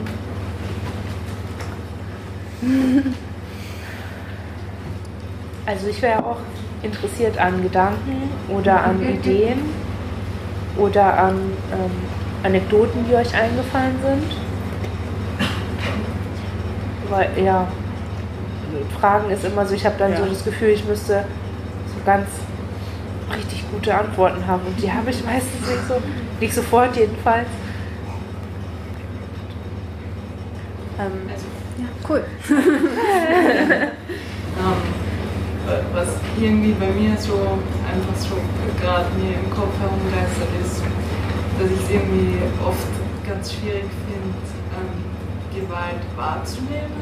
Also Gewalt, die ähm, vielleicht auf einer subtileren Ebene passiert und eben auch so stark in gesellschaftliche Machtstrukturen eingeschrieben ist. Und darüber denke ich gerade nach, dass oft in Situationen ich dann irgendwie erstmal verstehen muss, dass gerade Gewalt passiert und dann oft die Handlungsmöglichkeit, äh, irgendwie darauf zu reagieren, eigentlich schon vorbei ist, bevor ich merke, dass es vielleicht Gewalt war. Ja. Also es war nicht so mhm. ich, also ich glaube auch, dass das sowas, dass das, dass das Gewalt inne liegt. Es wäre keine Gewalt, wenn du sofort mitkriegen würdest, dass es eine ist. Also so ein bisschen hat das was damit zu tun. Also ich habe äh, ich hatte eine Phase, in der ich Bourdieu gelesen habe und dann hatte ich das, das überall gesehen, weil das ja so einfach ist. Ne? Es ist so ein Ungleichgewicht und also ist da Macht und wo Macht ist, ist Gewalt. Das ist dann also also jemand hat jemanden geboxt, ist einfacher, ne? aber ähm, das, macht, das macht Ausbeutung oder so eine Situation ähm, auf der Arbeit zum Beispiel, wenn man einen Chef oder eine Chefin hat und die einen so rumkommandiert, das, das macht es nicht weniger gewaltvoll. Und muss man sich immer so ein bisschen fragen, okay, ähm, wann wird Gewalt problematisch? Und sich dann vertrauen, wenn man empfindet, dass es problematisch ist, für sich selbst. Ich glaube, das ist so mehr dann die Herausforderung. So gar nicht darauf zu achten, okay, darf ich da jetzt nur darauf reagieren, wenn es Gewalt ist, oder darf ich vielleicht schon reagieren, wenn es problematisch ist für mich? Das, das wäre also meine Idee jetzt gerade dazu. Aber ich glaube, es ist sowieso so ein Schlüssel, habe ich den Eindruck, irgendwie sich selber beizubringen, weil ich zumindest nehme das nicht so wahr, dass einem das so mal so nebenbei beigebracht wird. Ich meine, wir gehen alle durch ein Schulsystem, das schon für sich genommen eine krasse Gewalt ist, aus meiner Sicht so. Und wenn ich so daran zurückdenke, finde ich es völlig unglaublich, dass ich das ausgehalten habe. Ähm und dann entwickelt man halt in der Situation irgendwelche Strategien, um damit umzugehen und keine Ahnung, geht halt vielleicht nicht hin oder macht dies oder das oder was auch immer, solange es halt geht. Aber was ich total hilfreich finde für mich, ist so langsam und mit der Zeit und mit irgendwie so viel Selbstliebe und mit Selbstmitgefühl, wie es irgendwie geht, auch wenn das mir lange nicht immer gelingt, aber meine Begriffe zu verändern davon irgendwie und Sachen klarer benennen zu können. Ich habe auch, nachdem wir gestern aus dem Gespräch rausgegangen sind, nochmal noch mal neu festgestellt, und ich stelle es immer wieder neu fest und es hat nie ein Ende, ähm, dass ich einfach auch in Denial, also in Verweigerung bin darüber, bestimmte Sachen, zum Beispiel Gewalt zu nennen, weil das hieße ja, mit ihnen umzugehen, zumindest für mich. Und es hieße vielleicht auch Sachen zu verändern, Kontexte zu verändern. Manchmal ist es ja auch schon so mit einer Arbeitssituation oder so, wenn man sich eingesteht oder eben Schule oder was auch immer, wenn man sich eingesteht, das tut mir eigentlich so weh und schadet mir so sehr, dass ich da eigentlich nicht mehr sein will und ich muss jetzt irgendeinen anderen Weg finden. Dann heißt es A, eine alte Situation loslassen und egal wie viel Schmerz die beinhaltet, ist es halt manchmal trotzdem was, was man nicht loslassen will. Und B heißt es irgendeinen neuen Weg finden müssen und manchmal hat man nicht die Ressourcen dafür. Oder das Geld oder was auch immer. So. Als wenn wir alle unsere Lohnarbeit loslassen könnten, jetzt äh, sähe die Welt auch anders aus, aber blöderweise ist das halt nicht so. Und ich glaube, wir dealen dann auch mit diesem Zwang, das irgendwie aushandeln zu müssen, Genauso wie eben in einer Familiensituation, wenn man als Kind auf diese Menschen elementar angewiesen ist und denen halt ausgeliefert, das ist ja ganz ähnlich, finde ich. Dann was willst du tun? Kannst ja nicht weglaufen und irgendwie die Geschichten, die oder die Romane, Filme oder was auch immer, die irgendwie vom Weglaufen handeln, die enden auch oft nicht gut. Und das zeigt ja irgendwie was. Also ich will gar nicht sagen, es ist nicht möglich. Ich will, glaube ich, nur sagen, mir hilft es manchmal, es zu benennen und gleichzeitig aber trotzdem gnädig mit mir zu sein und zu sagen, vielleicht kann ich ja trotzdem da bleiben, aber irgendwie Sachen so schieben, dass sie sich okayer anfühlen. Jetzt so auf Arbeitskontexte oder so bezogen. Was ja auch, was für mich so oft reinspielt, ist so dieses, ich will mich auch nicht permanent als Opfer erleben. Ja. Das ist so, ähm, ne, da spielt ja dann auch wieder so eigene Abwehr mit rein, die man hat. Ähm, Opfer sein ist Kacke. Ich will nicht Kacke sein. Ne? Ich, also so, dann. So, und wie oft wird es einem als Vorwurf ähm, äh, vorgeworfen, ja, du siehst dich immer nur als Opfer in jeder Situation. La la la. das, das, das will man ja auch nicht, weil Opferschaft ja auch was mit Forderungen zu tun hat. Das ist ja manchmal kommt es einem ja vor, als wenn man, sobald man formuliert, ich bin Opfer geworden von oder in dieser Situation bin ich marginalisiert oder ich bin unterdrückt, dann man sagt es ja nicht, um, um zu sagen, dass das so ist, sondern man sagt, um die Verhältnisse, man sagt es, um die Verhältnisse zu verändern, aus der Position heraus, in der man ist, und damit stellt man eine Forderung an sich selbst und auch an das Umfeld. Und als permanent fordernd wahrgenommen zu werden, ist auch nicht, und gerade wenn man weiß, okay, man fordert hier etwas, was als zu viel geframed wird, mhm. ähm, das, das ist ja, also es ist einfach nicht attraktiv. Und es ist unglaublich äh, anstrengend und unglaublich ähm, fordernd auch. Also von daher, ich, ich, also persönlich haben wir da überhaupt keinen auch nicht den Anspruch an, an Menschen, das immer ähm, zu bekämpfen oder so auszudrücken. Aber ich glaube, den Anspruch, den wir haben an Menschen, ist, das zu formulieren und auszudrücken und ähm, Machtsituationen und Gewaltsituationen, nicht unbedingt in der Situation, ne, aber in, in allen möglichen anderen Kontexten eben anzusprechen. Das ist sowas, als du jetzt sagtest, die, die Schulgeschichte ist so ein, ist so ein, so ein Machtding.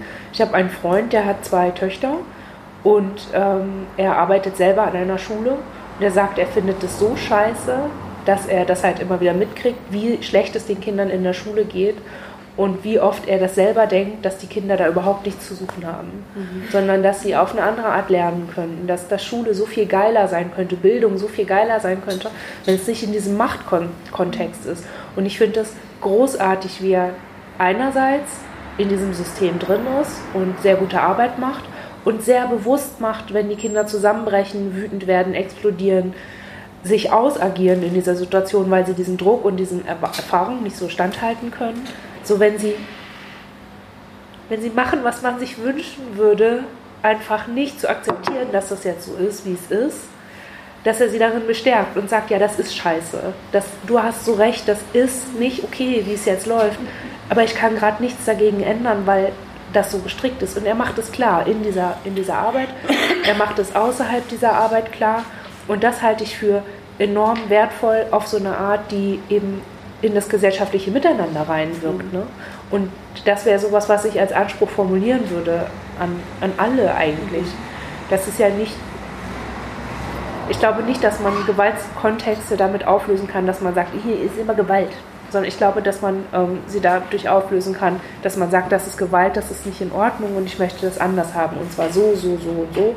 Wie könnten wir das denn machen? Also in, in diesem Austausch. Ne? Und daher ist es vielleicht so ein bisschen Aufruf zu sagen, wenn dir das später auffällt, dann sag das später. Jemand, von dem du denkst, ah, hier könnten wir uns vielleicht konspirativ überlegen, wie, man das, wie man das anders macht. Danke.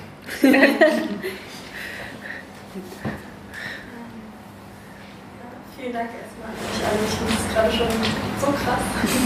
Ich muss aber, glaube ich, auch äh, ablesen. Ähm, und zwar ist, glaube ich, für mich nur so ein Widerspruch dadurch entstanden, dass er zum einen gesagt hat, ähm, wir müssen irgendwie Sicherheit in den Räumen, in denen wir uns bewegen, voraussetzen.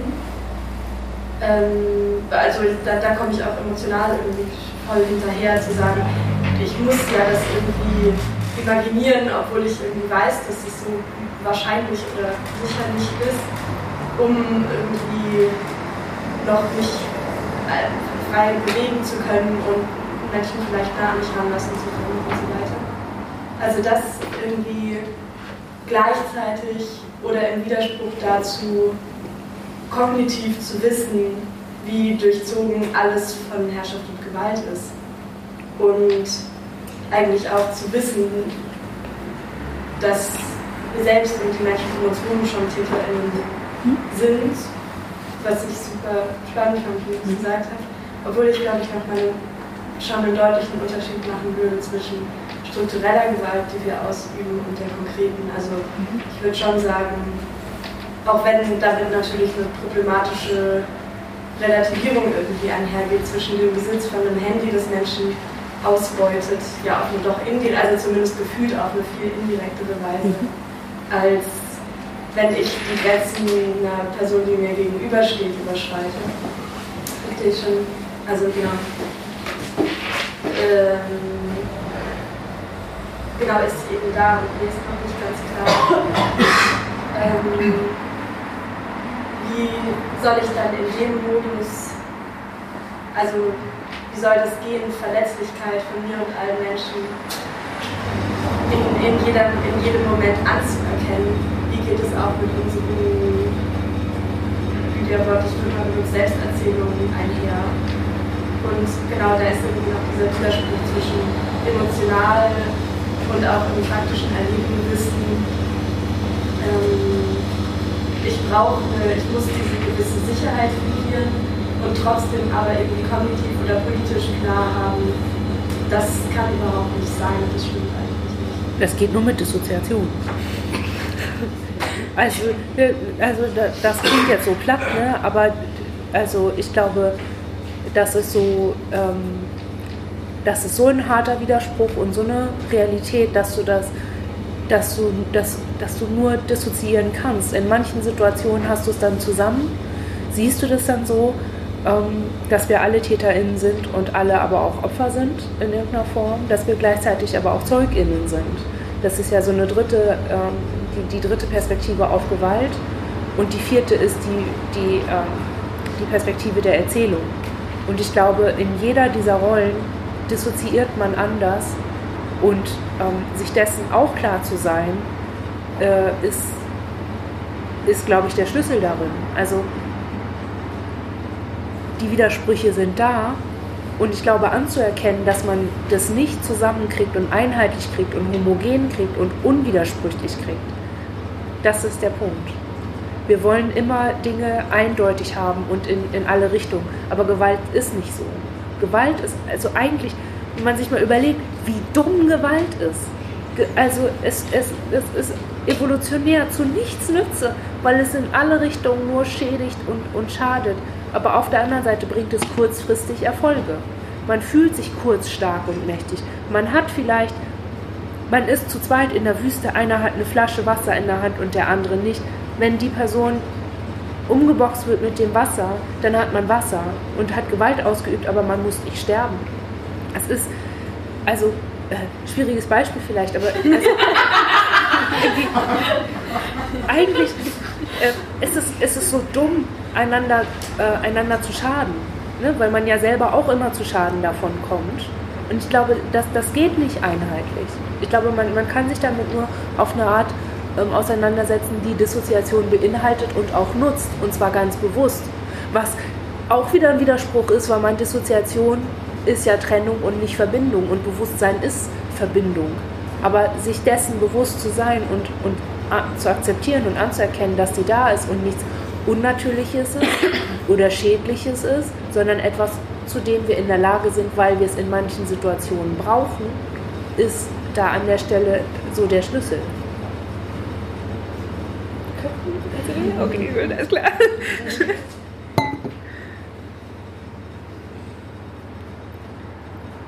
Ich spiele nochmal Zeitmanagerin. Äh, wir ja. haben jetzt noch so zwölf Minuten.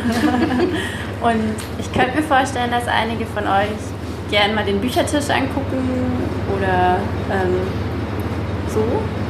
Ähm, Familie kann uns leer bringen vielleicht, oder durchgehen, oder kann sich mal was anschauen.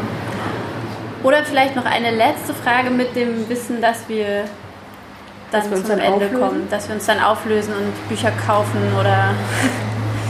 Wie geht's euch mit Können wir langsam zumachen? Es ist so erstaunlich, wie viel, wie viel Verkehr hier noch ist. So, um, es ist um, so um neun. Ganz genau. Es ist nicht Abendzeit. Ja, genau. Warum sind Sie jetzt nicht vom Fernsehen? Ja, stimmt. Gibt es noch äh, irgendwas, was auf den Nägeln brennt? Unter. Unter, auf. Das ist mir wurscht. ja. Moment. Ja. Das ist ein Stumpfnagel. Nicht auf den Nagel. Oh ja. Vielleicht so eine komplizierte Frage, vielleicht zum Schluss. Super. ähm, und zwar, du hast ja deine Skepsis oder eure Skepsis angesprochen gegenüber der, der Rache und der Strafe. Ja. Ähm, und hast dann so kurz aufblitzen lassen, so Transformative Justice ähm, oder Repair, ähm, Restorative Justice oder so. Was, was, was wären so Eckpfeiler oder so für euch vielleicht, die alle äh, da vor uns sitzt? Also wie, wie kann man eine, eine andere Vorstellung von Gerechtigkeit, die irgendwie einem, einem antiautoritären ähm, äh, Anspruch gerecht zu werden möchte, was wären da so Eckpfeiler? Wenn es nicht die Strafe ist, was sind andere? Worum geht es sozusagen? Ich habe jetzt schon so viel geredet. Aber ja, Hanna, ihr müsst trotzdem noch gleich wahrscheinlich. Ich will nämlich sagen, ich habe mir dieses äh, hübsche Büchlein bestellt, was macht uns wirklich sicher von der Edition Assemblage. Und ähm, ich fand, da waren total, also das hat auch nicht alle meine Fragen beantwortet, vielleicht kennst du das Buch ja auch schon. Das einzige Buch, das ihr raus habt. Ja, genau. Nein, aber ich glaube, da sitzt jemand, nämlich Lena. Äh, Entschuldigung, Entschuldigung, aber ich glaube, äh, ihr habt ein bisschen mehr Überblick vielleicht mal an manchen Stellen.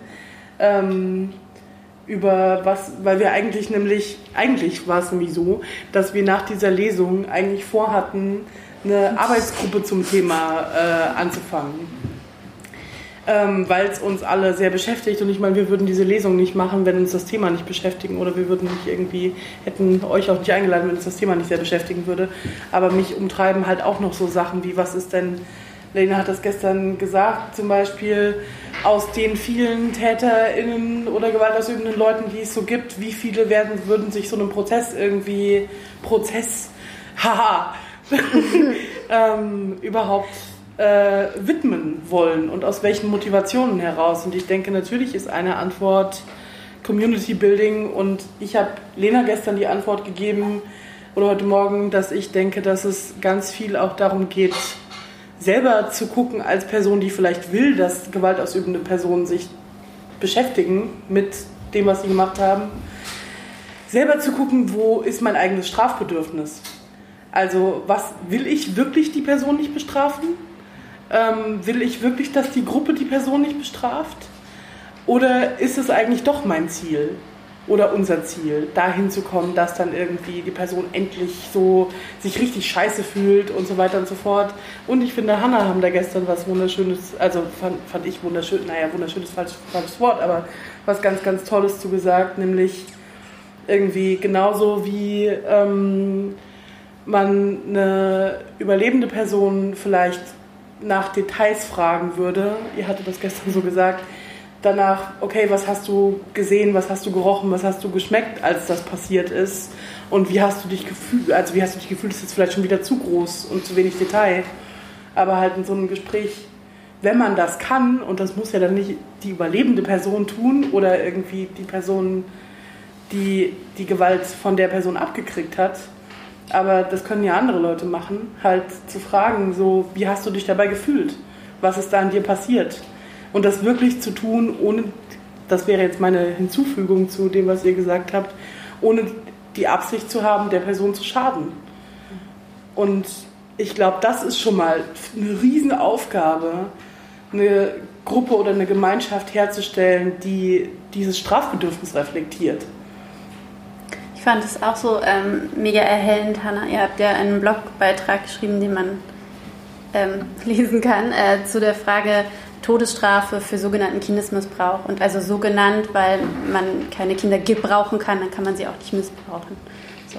Und ähm, darin faltet ihr so schön auf, was wir jetzt auch heute schon besprochen haben, dieses ähm, eine Autorität tritt hinzu, der Staat, das Gericht und geht eigentlich über diese, diese Selbstbestimmung von Leuten, denen die Selbstbestimmung in der Gewalt genommen wurde, wieder drüber und sagt, wir haben hier unsere Regeln, wir haben hier unsere Paragraphen, wir haben unsere Verfahren und wir bestimmen jetzt, war das Gewalt oder nicht. Und diese Autoritätssituation auch rauszunehmen. Also ich meine, das weißt du bestimmt eh, weil du ähm, was macht uns wirklich sicher gelesen hast oder auf jeden Fall ins Regal gestellt hast. Aber diese Idee, so wie ich, sorry, das war jetzt einfach eine Geschichte über mich. Ich habe es nicht gelesen. Projektion. Okay.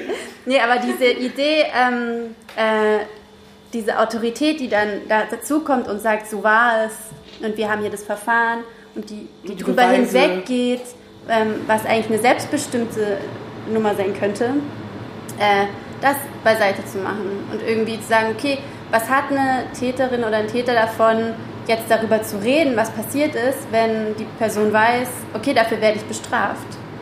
Äh, dann bringt es ja überhaupt nichts darüber zu reden, weil es einfach gefährlich ist. Aber wenn diese Situation irgendwie sich anders gestaltet, dann könnte da auch ne, ohne Zwänge einzuführen und sagen, du musst dich jetzt entschuldigen und du musst die Entschuldigung annehmen, was ja wieder die gleiche Chose wäre ähm, einfach eine andere Umgangsweise. Aber ich, ich kann dazu.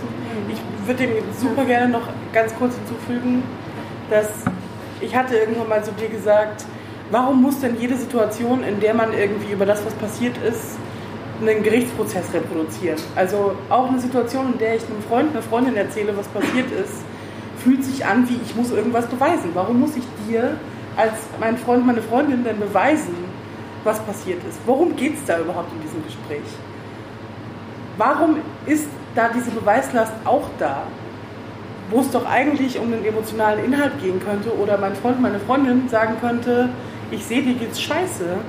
Lass uns doch mal darüber reden, warum es dir scheiße geht. Und ich finde, das, was Luise gerade gesagt hat, würde halt auch bedeuten, das heißt ja nicht nur für Täter und TäterInnen ein anderes System, das heißt halt, halt auch für diejenigen, die es erlebt haben, ein anderes System. Und zwar aufzuhören, und das wäre für mich schon mal der erste Schritt, sich sein ganzes Leben lang zu fragen, ist das jetzt wirklich passiert und wie kann ich das beweisen? Und damit mal aufzuhören, wäre ja schon irgendwie mal ein Anfang, weil man dann mal anfangen könnte, sich über andere Sachen Gedanken zu machen. Ja. Äh, also du hast ja nach Eckpunkten gefragt und ich glaube, ähm, also das hatte ich in dem Text auch geschrieben, ähm, man, man möchte eine Konsequenz ähm, haben aus diesem, aus diesem Geschehen. Und manchmal, ähm, für manche Betroffene ist eine Konsequenz eine Anerkennung, dass es wirklich passiert ist. Für andere Betroffene ähm, ist es äh, Reparation, ist es äh, Rache, ist es ähm, Anerkennung von der Community ne, und ähm, so Wiedergutmachung vielleicht auch aber eine Konsequenz ist was anderes als eine Strafe. Und ich, ich glaube, wenn man an, also wenn man als als Eckpunkte für ein alternatives Modell andere Dinge setzt als Strafe, was ja so negativ, also ja, ich habe ich hab überhaupt keinen Bezug dazu, was Strafe eigentlich ist, außer dass es was Schlimmes ist. Und das zeigt mir ja schon, und das ist diese Lehre, die ich sonst nur von gewaltvollem Handeln kenne, ähm, dass man eigentlich gar nicht so genau sagen kann, was, was, was, was ist das jetzt, ne? außer ein unangenehmes Gefühl. Und ähm, glaube, wenn man sich damit auseinandersetzt, ähm, was konkret passieren soll im Leben von den Opfern, aber auch von den TäterInnen, von den ZeugInnen und der Community, in der das passiert ist. Also ich glaube, ein Eckpunkt ist eben, sich ganz bewusst zu machen, dass an Gewalt nicht nur Opfer und Täter beteiligt sind, sondern eben auch Community, Strukturen und ZeugInnen. Ähm, ganz besonders ZeugInnen, ehrlich gesagt, das ist so ein bisschen ist ganz schön ins Hintertreffen geraten irgendwie. Da, damit wird sich gar nicht so viel befasst. Die stummen ZeugInnen, es wird sich viel auf das Schweigen der Opfer bezogen, aber ganz wenig auf das Schweigen der ZeugInnen. ähm, und sich damit zu befassen, was für Möglichkeiten es gäbe, ZeugInnen zu stärken, was für Möglichkeiten gibt es. Communities zu stärken, auch in sich selbst ähm, sich als Community zu erfassen. Weil ich glaube, das ist zum Beispiel was, was ganz schwierig ist, sich als solche zu erleben in unserer Gesellschaft. Ähm, also das, das zu stärken und da zu schauen, okay, wie, wo könnten wir da ansetzen, dass man nicht jetzt zur Selbstjustiz greift, aber vielleicht eher zu so einem ähm, Miteinander und immer mit der Frage, wie wollen wir miteinander leben. Das ist ja ein permanentes Aushandeln und das ist etwas, was unser jetziges System, so wie es jetzt ist, total aushebelt, weil die Gesetze, mit denen wir leben, regeln ja alles. Das sind ja gar nicht wir, sondern das sind wir, die wir uns an Regeln und Gesetze halten. Und das wäre so mein Take, dass man halt schaut, wie würden wir uns verhalten, wenn es Gesetze nicht gäbe. Wäre das dann automatisch Sodom und Gomorra oder wäre das, ähm, wär das eigentlich eine Möglichkeit, einander näher zu kommen und einander offener zu begegnen in der Frage, wie wollen wir eigentlich miteinander leben. Ich glaube, das sind so die wichtigsten Eckpfeiler, die mir dazu so einfallen. Voll gut. Ich finde, das ist ein sehr schöner Schluss. Ähm, vielen Dank, dass ihr da seid. Noch. und äh, vielen Dank, Hanna, für die tolle Lesung, das schöne Gespräch und auch dir Dankeschön. Und juhu, schönen Abend.